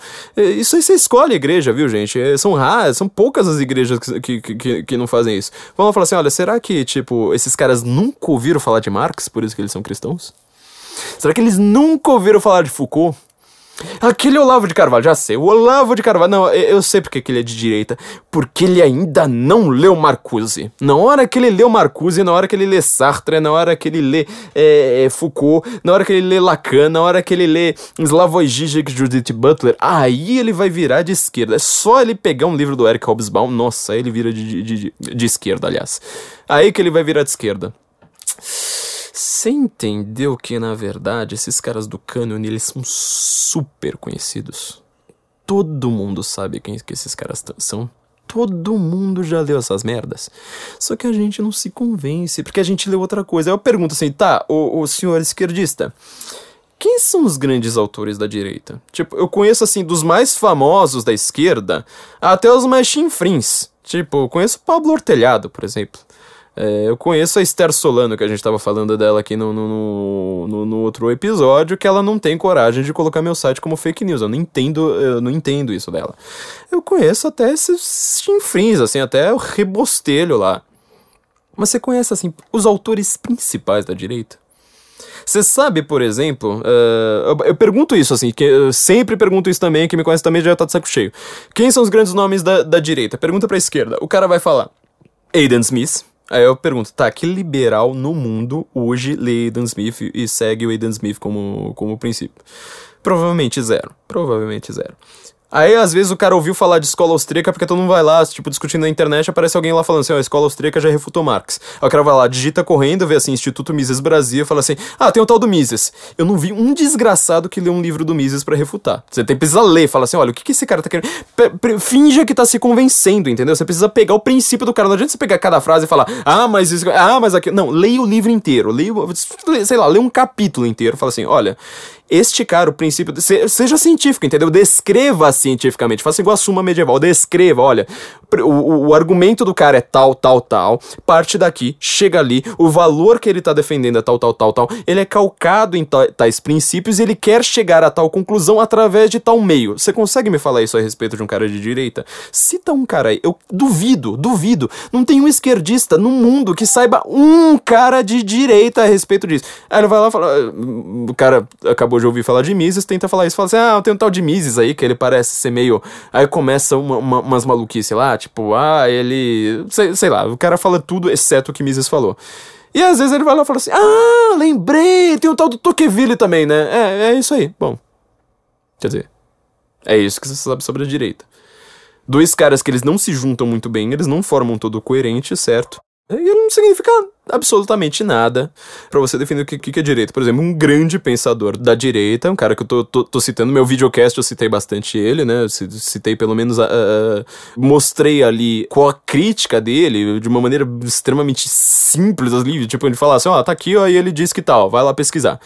É o Eric Fögelin. Tipo, o Eric Fögelin é um dos grandes nomes, ele foi extremamente influente pra, pra para direita americana, ele faz uma análise do Antigo Testamento, do Novo Testamento, de toda a política, de toda a, a história do pensamento político grego, de toda a filosofia do Sócrates. Aí ele vai pro, pro Império Romano, aí ele faz uma análise do feudalismo, ele faz ideia, mostra a ideia da queda, ele mostra a ideia do esfacelamento do Império, ele vai chegar lá ali no Renascimento, vai mostrar como, por exemplo, um dos grandes princípios da direita é o Groucho. Alguém conhece o Groucho? Então, Groucho que vai fundar o direito natural. Essa ideia que a direita tem até hoje em matéria de direito, sobretudo penal, tá ali no Grosso. Quem leu Grosso? Ninguém sabe. É, chega ali no Renascimento. É, quer dizer, o cara faz uma análise. Sério, ele lia todas as línguas antigas e modernas possíveis e concebíveis. Fez uma, uma, uma filosofia que, assim, você só consegue ler de joelhos. Falando, meu Deus do céu, que coisa foda, meu Deus do céu, por que, que ninguém lê isso? Aí fica a pergunta, realmente, por que, que ninguém leu isso? Isso só o Eric Fögner. Aí você pega o René Girard também. René Girard é o cara que ele vai explicar a respeito desse pensamento, desse desejo mimético que a gente tem, ou seja, por que se tá todo mundo desejando uma coisa, a gente precisa desejar também? Por que que as pessoas têm, uh, por que que o mundo teve sempre a ideia de um bode expiatório, ou seja, se existe um, um mal no mundo, uh, desde a queda ali o mundo ele vive sempre à espreita do mal, você vai, vai ter a ideia toda, em qualquer sociedade, de que há pecados, então há, há crimes, há erros, que eles vão além do mero erro, que eles precisam ser punidos de uma maneira praticamente metafísica, física. Então eles criam bodes expiatórios, criam uma cultura de sacrifício. Precisa sacrificar o bode expiatório, precisa fazer sacrifícios humanos, inclusive isso tá no Antigo Testamento, ali tem, tem algumas partes ali que tá justo. A, a ideia de, do filho de Isaac, já comentamos isso aqui, uh, até terminamos um podcast co colocando uma música do Arcade Fire a respeito desse, desse trecho, a ideia do, do sacrifício de Isaac, que Deus fala, não quero que você sacrifique, eu só queria ver se você tem uh, justamente fé em mim, é justamente para parar com essa cultura de sacrifícios humanos, é aparece aparece um Deus na terra que fala assim: Eu sou o próprio Deus, eu estou me sacrificando, eu estou aqui sendo crucificado pelos seus pecados. Portanto, agora vocês vão ter a Eucaristia, este é o pão, isto é, é, o meu, é a minha carne, este pão é a minha carne, isso que vocês vão dar em sacrifício. Quer dizer, separou de sacrificar humanos, agora foi o próprio Deus que se sacrificou, você não vai precisar mais sacrificar ninguém. Então, na hora que você fala assim, ah, mas eu sou científico, portanto eu não acredito nessas coisas, eu não acredito que eu preciso sacrificar outros seres humanos, você está dependendo dessa cultura judaico-cristã. Ó, oh, isso tudo só no René Girard, viu, gente? Livros e livros e livros do, do, do René Girard é, a respeito disso. Aí você pega, você, enfim, você pega vários desses autores com, conservadores, você fala assim, alguém na, na, na, na, academia, esse pessoal de esquerda que tá discutindo no Facebook, falando de nazismo, falando assim, mas eles sabem disso? Os caras que estão dando carteirada, assim, ah, mas eu tenho mestrado, doutorado em Revolução Francesa, em teoria de jogos, é, não sei. Eles sabem disso? Eles sabem? Ela não faz a menor ideia do que, do que é a direita. Então você vê que essa coisa consensual, ela é simplesmente perniciosa, boba e feia. É, isso aí não funciona. Queria terminar então aqui só citando, para vocês terem uma ideia, só pra gente pegar o aspecto político, teve um, um podcast aí, é, sério, não, não vou dar concorrência pra esses caras, porque eu já tô muitas vezes com muito mais audiência, aliás, não, não vou, eu tô, tô, tô, muitas vezes com mais audiência, não vou ficar dando audiência pra maluco. Eu quero só que vocês lembrem que isso aqui são professores, um deles é professor universitário, certo? Dá uma aula de storytelling, quer dizer, não tem nada a ver. Tá vendo? O cara fala assim, eu dava da carteira, eu tenho mestrado, eu tô fazendo meu doutorado, e não sei o que, ele dá aula de storytelling, quer dizer, é, é menos, não, não, não é que eu negue storytelling, eu acho uma coisa bastante interessante. Eu tenho livros de storytelling, eu acho isso uma coisa bastante útil para muita gente. Talvez ele faça um trabalho competente nessa área do, do, do storytelling, é, mas ele quer dar carteirada falando: Ah, mas eu estudo na academia, a minha professora era historiadora, tinha um outro cara que eu nem lembro mais que raio que ele é, e tinha um, um último convidado que falava assim: Ah, mas é um historiador, né? Ele estuda história, estuda história, defendendo uh, comunista, óbvio, né? Né? Comunista, como todo professor de história. Na hora que você vai ver o que, que ele é, ele dá aula pra. Ele, ele fala assim: eu sou pedagogo, eu estudo pedagogia. Você fala, nossa, mas esse cara deve ser um pestalose redivivo, né? Deve ser o próprio Forstein que pegava crianças com síndrome de Down e colocava para servir no exército de Israel. É, isso é um pedagogo, entendeu? Você fala, uau, uau, uau. É, falando em síndrome de Down, leiam lá o Max, o livro Max, uh, que tá lá com resenha no, no Senso em Comum, que a gente aproveitou justamente os dois temas da semana passada, né? Nazismo e, e, crianças com síndrome de Down, porque a Islândia resolveu ser um país sem crianças com síndrome de Down, ou seja, ela aborta todas, né? Lá, o livro Max é de um bebê nazista, justamente para você abolir os bebês com síndrome de Down. Isso é uma ideia uh, dos nazistas. Quem apoia essa ideia hoje? Será que é a direita? É, enfim. Bom, uh, voltando. Uh, você vai lá e fala assim, o cara é pedagogo, não sei mais o que, né? Deve ser, tipo, super foda, não sei mais o que. O cara, ele dá aula para crianças de 8 anos. Isso aí é tipo, isso é o acadêmico. Vamos ouvir, por exemplo, eles citaram textos do, do Senso em Comum, né? Falando que. Citaram só o título e tentaram refutar o título. Não tô brincando, tentaram refutar o título. Eles também fizeram isso com, com o livro do Anthony Sutton, que é a respeito do dinheiro, do, do investimento de Wall Street, que ele fez todo o pátio uh, industrial soviético do Stalin foi com dinheiro de Wall Street. E ele tem provas documentais ali que não acabam mais. Eles tentam refutar esse livro lendo a sinopse do livro na internet. Não tô brincando, eles leem a sinopse do livro na internet e refutam. Falam, ah, não, deve estar tá errado. Portanto, eu não vou gastar dinheiro com essas bosta aqui. Isso é um acadêmico falando. Você vê o desprezo do cara por conhecimento, entendeu? Isso é um acadêmico. Isso é discussão. Tipo, ah, na academia ninguém discute, entendeu? Isso, é isso aí. É isso aí. Se você quiser saber, você não tá na academia, você quer saber como é que é, é isso aí. É um bando de gente que fala, ai, não, esse livro eu não vou ler, ai, esse livro eu não vou ler. Veja se eu faço isso com qualquer livro de esquerda. Eu já dei muito dinheiro para comunista desgraçado exatamente porque eu não posso deixar de ler esses caras. Ó, eles falaram, então, Uh, nesse podcast a respeito assim falando assim ah mas uh, esse pessoal aí da direita que tá falando que o nazismo ele, eles adoram falar assim todo mundo que fala que o nazismo não é de direita diz que o nazismo é de esquerda tem alguns alguns aí no meio do caminho que fazem isso. Eu já falei que eu discordo da, da, dessa tese não queria dar conclusão. Eu sempre gosto de pegar trouxa achando que minha conclusão é tal uh, e, e, falando bobagem. Mas eu vou dar minha conclusão para quem não viu. Não acho que seja de esquerda mas ele não é de direita de jeito nenhum. Ele vai falar assim esse pessoal eles usam um argumento argumento assim bobão, né? Um argumento assim pra gente dar risada de que o Hitler é parecido com o Stalin. É, ouçam isso. Ouçam só o que são acadêmicos falando num podcast bem ouvido aí. Ano, a exploração de mão hum. de obra escrava teve na indústria soviética também. Qual? Eu tô, eu tô repetindo o argumento deles, vocês que me digam. Ah, tá. é, porra, aí é foda. 100 porra, milhões de Quem? pessoas não. morreram no regime comunista, Zamiliano. Você não, não, lê os dados? Do, de 1991 a, mil, a 2015, 230 milhões de crianças morreram, segundo os dados da ONU, uhum. de inanição no mundo. A gente deve acabar com o capitalismo amanhã ou não? Porque foram 100 milhões e 90 anos. Não, mas teve trabalho forçado na União Soviética. E, e teve gulag, e teve galera sendo presa e, e, trabalhando forçadamente também. Teve perseguição, teve tudo isso. Tá, e teve, e teve campos de concentração no sentido de extermínio? Ah, te, teve. Stalin matou Não. mais que Hitler.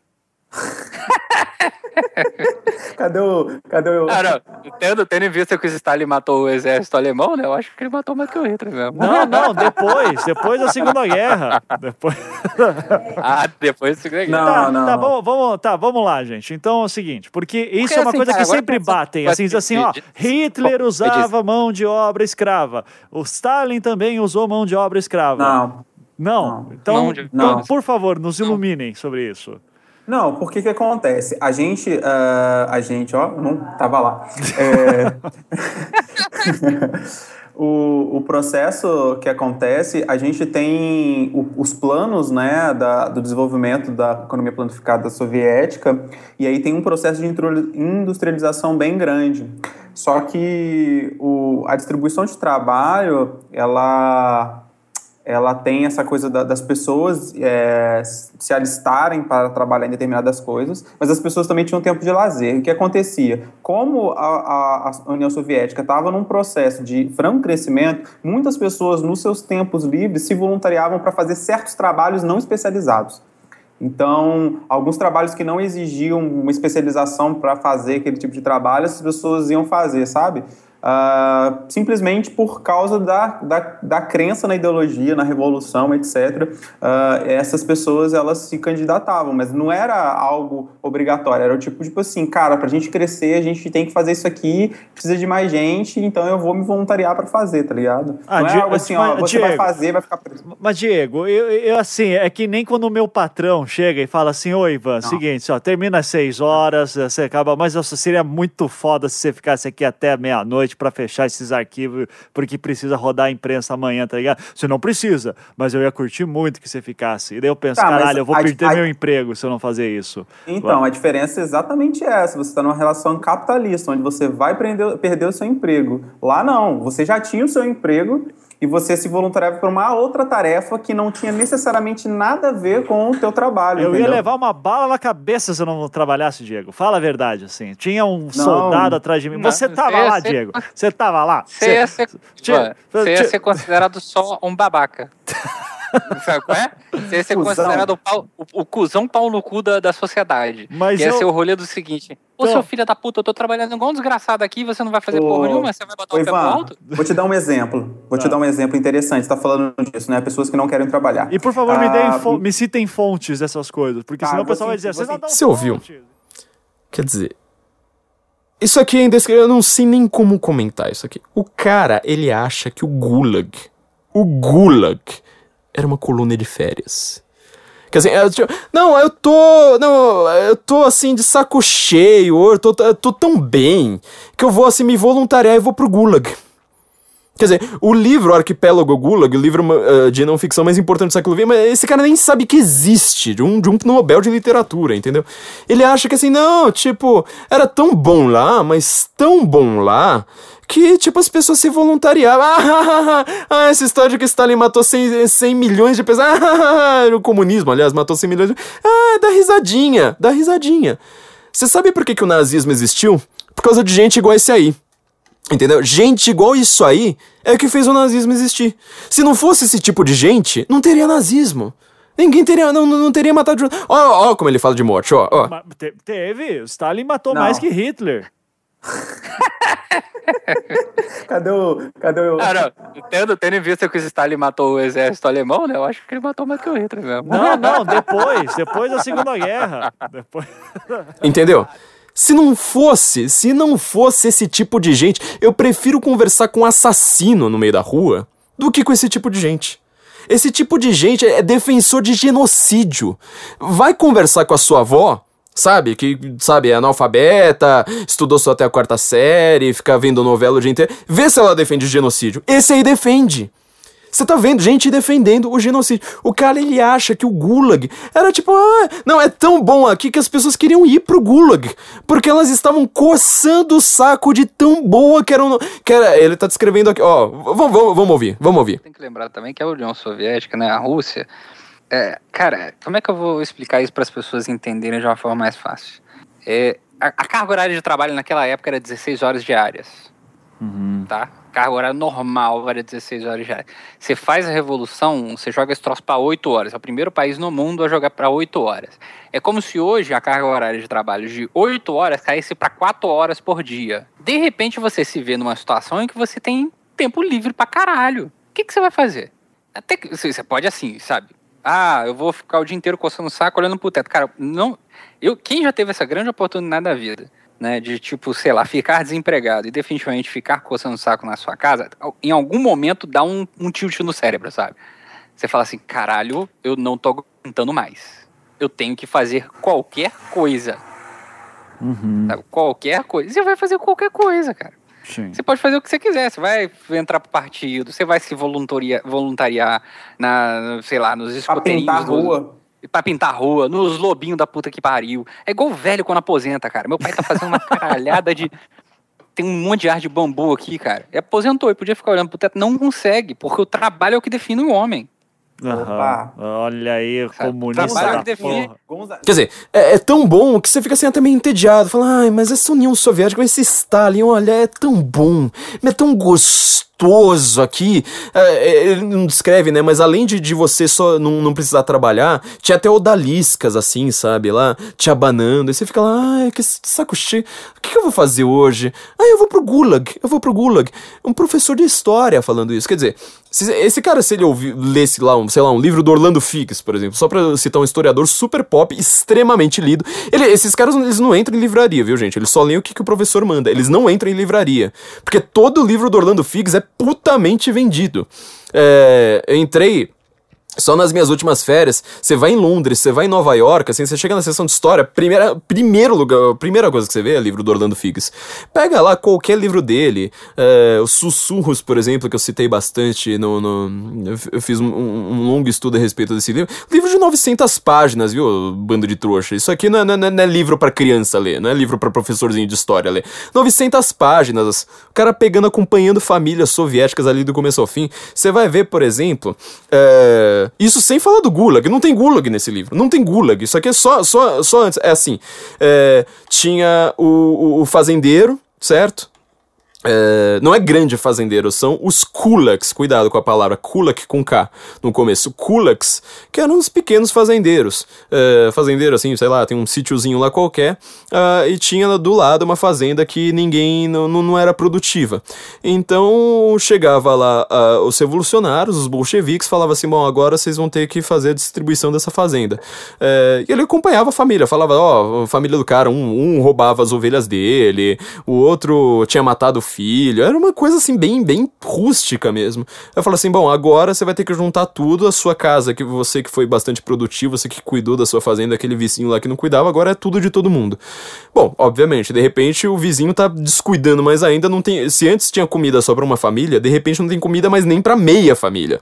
E são duas famílias que precisam ser alimentadas. Quer dizer, em, em questão de um, um, um pequeno gesto, você multiplicou você dividiu a comida por quatro, quer dizer, tinha um quarto da comida uh, agora ali para todo mundo.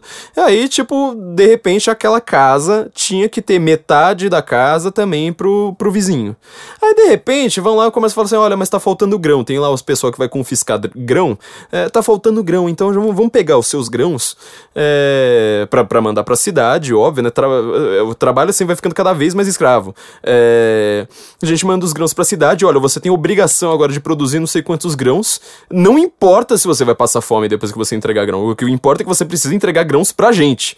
É, e aí fala assim: bom, agora a, a família do outro cara do cara vagabundo, é... o cara começou a ter um monte de filho. Ele começava a levar prostituta para casa, não sei mais o que. Falou assim: bom, agora o quarto que era da família também vai ter que ser dividido. Quer dizer, agora a família não tem mais nem quarto. Já viu? Você já viu algum filme a respeito disso? A respeito da vida na União Soviética? Um documentário que seja, um documentário de Netflix que vai ser visto por uma, no máximo um milhão de pessoas? Já viu? Não, né? Não.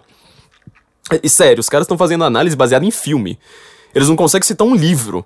É, eles fazem tudo assim baseado no imaginário de filme. Então vai lá, começa a separar. É, começa a dividir até os quartos da casa. Aí tem a velhinha num, num, num, canto, de repente um cara chegando com puta em casa do outro. Você já viu a respeito disso? Quer dizer, o, nosso, o imaginário a respeito do socialismo, o cara acha que socialismo é isso aqui, ó. Ursinhos carinhosos. 4, 3, 2, 1. Quem é que surge de algum lugar lá no céu? Se movimentando rapidinho como um vagalume. Se algum problema você encontrar, quem é que aparece pra ajudar? Os ursinhos carinhosos estão aí pra ajudar. Estão aí pra ajudar. É, é isso, é a visão do socialismo dele é isso aqui. E bom, enfim, isso só para acompanhar uma família e só sim o Gulag. Quer dizer, na hora que você vai ver o Alexander Solzhenitsyn falando do, do, do Gulag, eu vou só comentar como é que ele co começa o livro, a primeira página do livro, porque assim, é, é uma das páginas que é uma espécie assim de resumo, sei lá, sensorial a respeito desse livro, mas é, é pra você ver como é que é a história do Gulag, que ele vai lá, tá dando risada. Esse cara tá dando risada de genocídio, entendeu? Esse cara, ele dá risada de genocídio. É, sei lá, não, não, não consigo conceber é, quem consegue dar risada de, de, de, tanta morte, tanta morte assim. É, ó, ó, olha o que, que ele tem a falar a respeito do trabalho escravo, ó. E teve gulag, teve galera sendo presa e, e, trabalhando forçadamente também. Teve perseguição, teve tudo isso. Tá, e teve, e teve campos de concentração no sentido de extermínio? Ah, te, teve. Stalin matou não. mais que Hitler. cadê o. Cadê o. Ah, não. Tendo, tendo em vista que o Stalin matou Você entendeu? Alemão, né? Agora vamos ouvir, ó. O, o Solzhenitsyn, no, no arquipélago Gulag, ele tá descrevendo o Gulag de, de Kolimar. Aliás, o, o, Orlando Figs ele tem, também tem a parte final do livro dele, fala bastante a respeito de Kolimar. É, esqueci que ele, que ele também fala de Gulag. É, mas ele tá lá, tá lá descrevendo um Gulag que é, assim, é no norte da Sibéria. Quer dizer, é um lugar assim extremamente ermo. É, essa primeira página não vai dizer isso, você vai descobrir isso é, mais pro meio do livro, ou, ou você descobre mais a, até através do Orlando Ficas, mas enfim, é o, o cenário que o Solzhenitsyn está descrevendo na primeira página, primeira página do arquipélago Gulag. Que é, era uma. Pra, você ter uma ideia, era tão ermo que era uma prisão que não tinha cerca, não tinha cerca ao redor. Porque, assim, fala, quer fugir? Bia Vontes, é, não dá, não dava, não dava pra você fugir. No inverno, a temperatura ali ficava, às vezes, abaixo de 40 graus. Eu não sei se você consegue conceber o frio que é isso. E sem aquecimento muito bom dentro do Gulag, viu, gente? Do Gulag, aliás. E no verão, tinha tanto mosquito que você não podia abrir a boca. Você vê, você vê que lugar agradável que era esse. Só que descobriram que lá tinha grandes reservas de níquel então, para a Segunda Guerra, para tudo aquilo que o Stalin estava fazendo, que ele acha, ele tá dando risada, esse, esse, esse, verme, tá dando risadinha ali, falando, ah, né, era gente, enfim, né. O Stalin precisava disso para fazer armas, para fazer, sobretudo, munição para a guerra. Então, o que, que ele faz? Ele pega todos os engenheiros, todos os. o pessoal da ciência, sabe?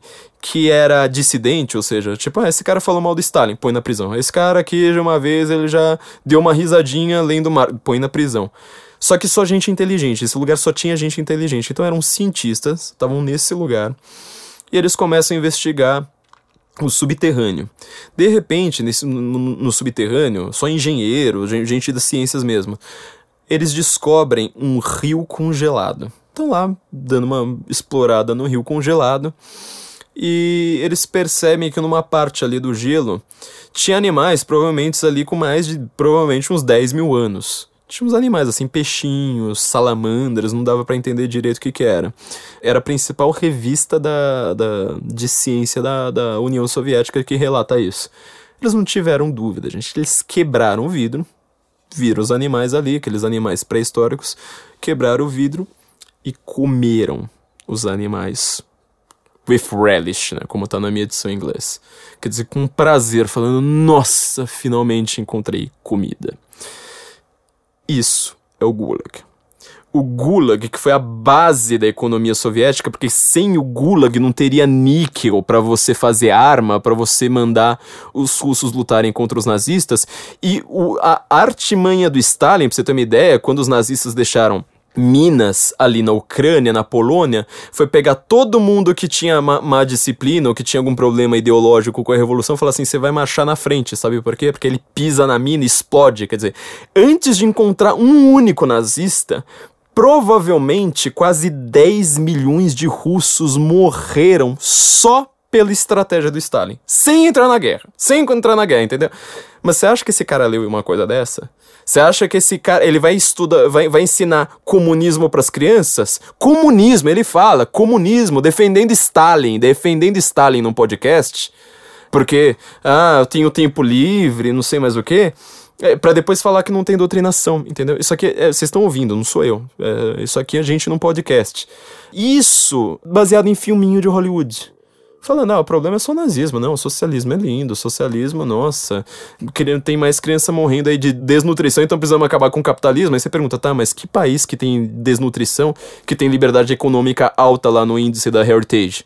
Não tem nenhum. Não tem nenhum. Quem morre é justamente quem não tá, em, não tá em país capitalista. No Zimbábue, que fez reforma agrária, expulsou os brancos. É, na Venezuela, tá, tem, tem, gente lá fugindo pro Brasil buscando comida. Não, não tem nenhum. Então você vê a confusão é, é, conceitual. Você vê como essas pessoas são distorcidas. Conversar com um nazista é melhor do que conversar com esse tipo de verme. Para quem reclamar que falta livro, vai tomar no cu. É isso, então, que é um conhecimento acadêmico. Isso é consenso. Eu iria dedicar esse, esse episódio aqui ao casal do Coisa de Nerd, porque eles não me responderam, óbvio, né? Mas eu falei assim, eu tô respondendo super na boa. É, eu acho que eles são pessoas que estão realmente dispostas a aprender, pelo menos pelo vídeo que eles mandaram em resposta ao Nando. Eu não conheço eles, mas assim, foi, foi bastante bacana. É o recado que eu sempre deixo pra direita. A direita anda muito chata. Ela não pode ser amargurada, ela não pode. Inclusive, é, na hora que você demonstra seu valor, é justamente na hora que você vê assim a pior pessoa possível. Não, não é o caso desse, desse, desse casal, tava pensando até, por exemplo, naquela professora que foi espancada por um aluno, e ela mesma defendia espancar, tipo, deu, foi lá na Rádio Gaúcha defender que tacar ovo em político é revolução. É, mas. E, e ela postou no Facebook dela antes que, tipo, ah, algumas pessoas estão merecendo olho roxo. Quem acabou com o olho roxo foi justamente ela própria, com aluno é, sem disciplina. É, mas é nessas horas que a direita tem que mostrar seu valor, sabe? Tipo, tipo, olha, eu, eu defendo um princípio geral para todos, inclusive para quem discorda de mim. Não só ficar defendendo um princípio pra gente e querer, é, sei lá, o gulag pros outros, entendeu? Então, esse é o recado que eu deixo, gente. É, casalzinho lá não, não, ainda não me respondeu, mas sei lá, dou, dou, dou minha, meu voto de confiança de que eles sejam pessoas querem, querendo aprender. Deixa que eu tava falando do meu curso de linguística, né? Entrem lá no Instituto Borborema, Instituto Borborema, curso Infowar, é, linguagem e política. Tem lá meu curso a respeito. Eu tô explicando o que é linguística para quem não sabe o que que é essa ciência, a ciência da língua, e por que ela é tão influente para a política, muito mais que a ciência, por exemplo, de uma linguagem, da, da, filosofia da linguagem. Curso online, gente, todo mundo que fez elogiou, não vi nenhuma resenha negativa até agora, então entrem lá no Instituto Borborema, façam esse curso. De novo, deixo aqui meu, meu, meus recados, né? Panela Produtora, esse estúdio que tanto me tolera e me aguenta. Entrem lá também no site do Gustavo Finger, né, da agência Pier, pier.ws é, aqueles que fizeram o site do Guten Morgen, do, aliás, do Senso em Comum, e eles agora estão cuidando também do nosso videocast. Não se esqueçam de se inscrever no YouTube, de deixar seu comentário no, no, nos nossos vídeos no YouTube e também de se inscrever e deixar classificações. Deixa sua estrelinha ali, ó, cinco estrelinhas aqui no nosso podcast aqui. Não se esqueça, assim que você terminar, você termina aí a sua malhação, você chegou em casa do trânsito, deixe lá a sua avaliação, que isso aí a gente depende muito, de, depende de comentários, tanto no YouTube quanto no, no podcast. E não se esqueçam de assinar o Patreon ou o Apoia-se, que vocês vão a, ajudar a gente virarem nossos patrões. É, é, vocês entenderam agora porque que a gente tava tão, tão atrasado. Eu não tava querendo revelar isso, eu sempre falava assim: olha, a gente tá meio atrasado porque a gente tá fazendo muita coisa ao mesmo tempo. É muito pouca gente que trabalha nesse site, viu, gente?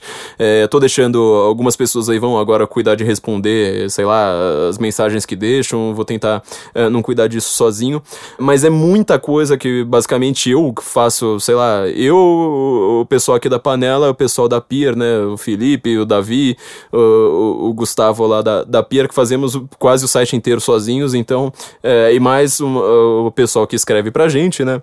Então tá sendo bastante complicado. Eu não queria revelar porquê, mas é, é, por conta disso que a gente é, teve tanto atraso, mas a gente vai voltar a criar conteúdos exclusivos aí pro Patreon e pro Apoia-se depois agora de, de, de, ter conseguido finalmente colocar tudo isso no ar. E logo, logo, obviamente, o Guten Morgen também vai estar no ar. É que a gente não, eu não sabia do tamanho da, da da logística para conseguir fazer isso. Então não se esqueçam, a gente tem o curso de, de, de linguística do Instituto Borborema, curso Infowar, é, entre no site da Panela, entre no site da Pier, se inscrevam tanto no podcast quanto no, no YouTube, deixem seus, seus comentários, deixem suas avaliações, acessem lá o site e, e por favor, que a gente pede, nos financiem pelo Patreon, pelo Apoia-se, vocês logo serão muito bem recompensados.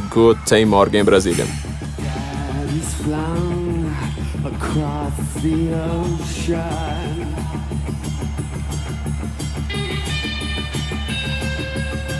Leaving just a memory.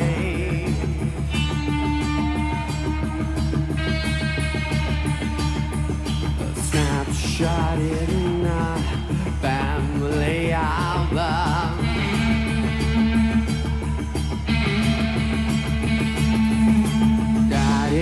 what else did you leave for me?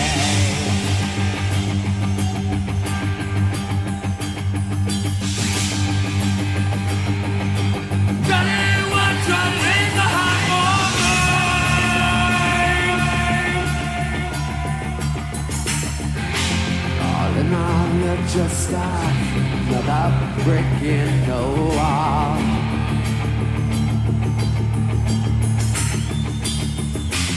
All in all, you're just another brick in the wall.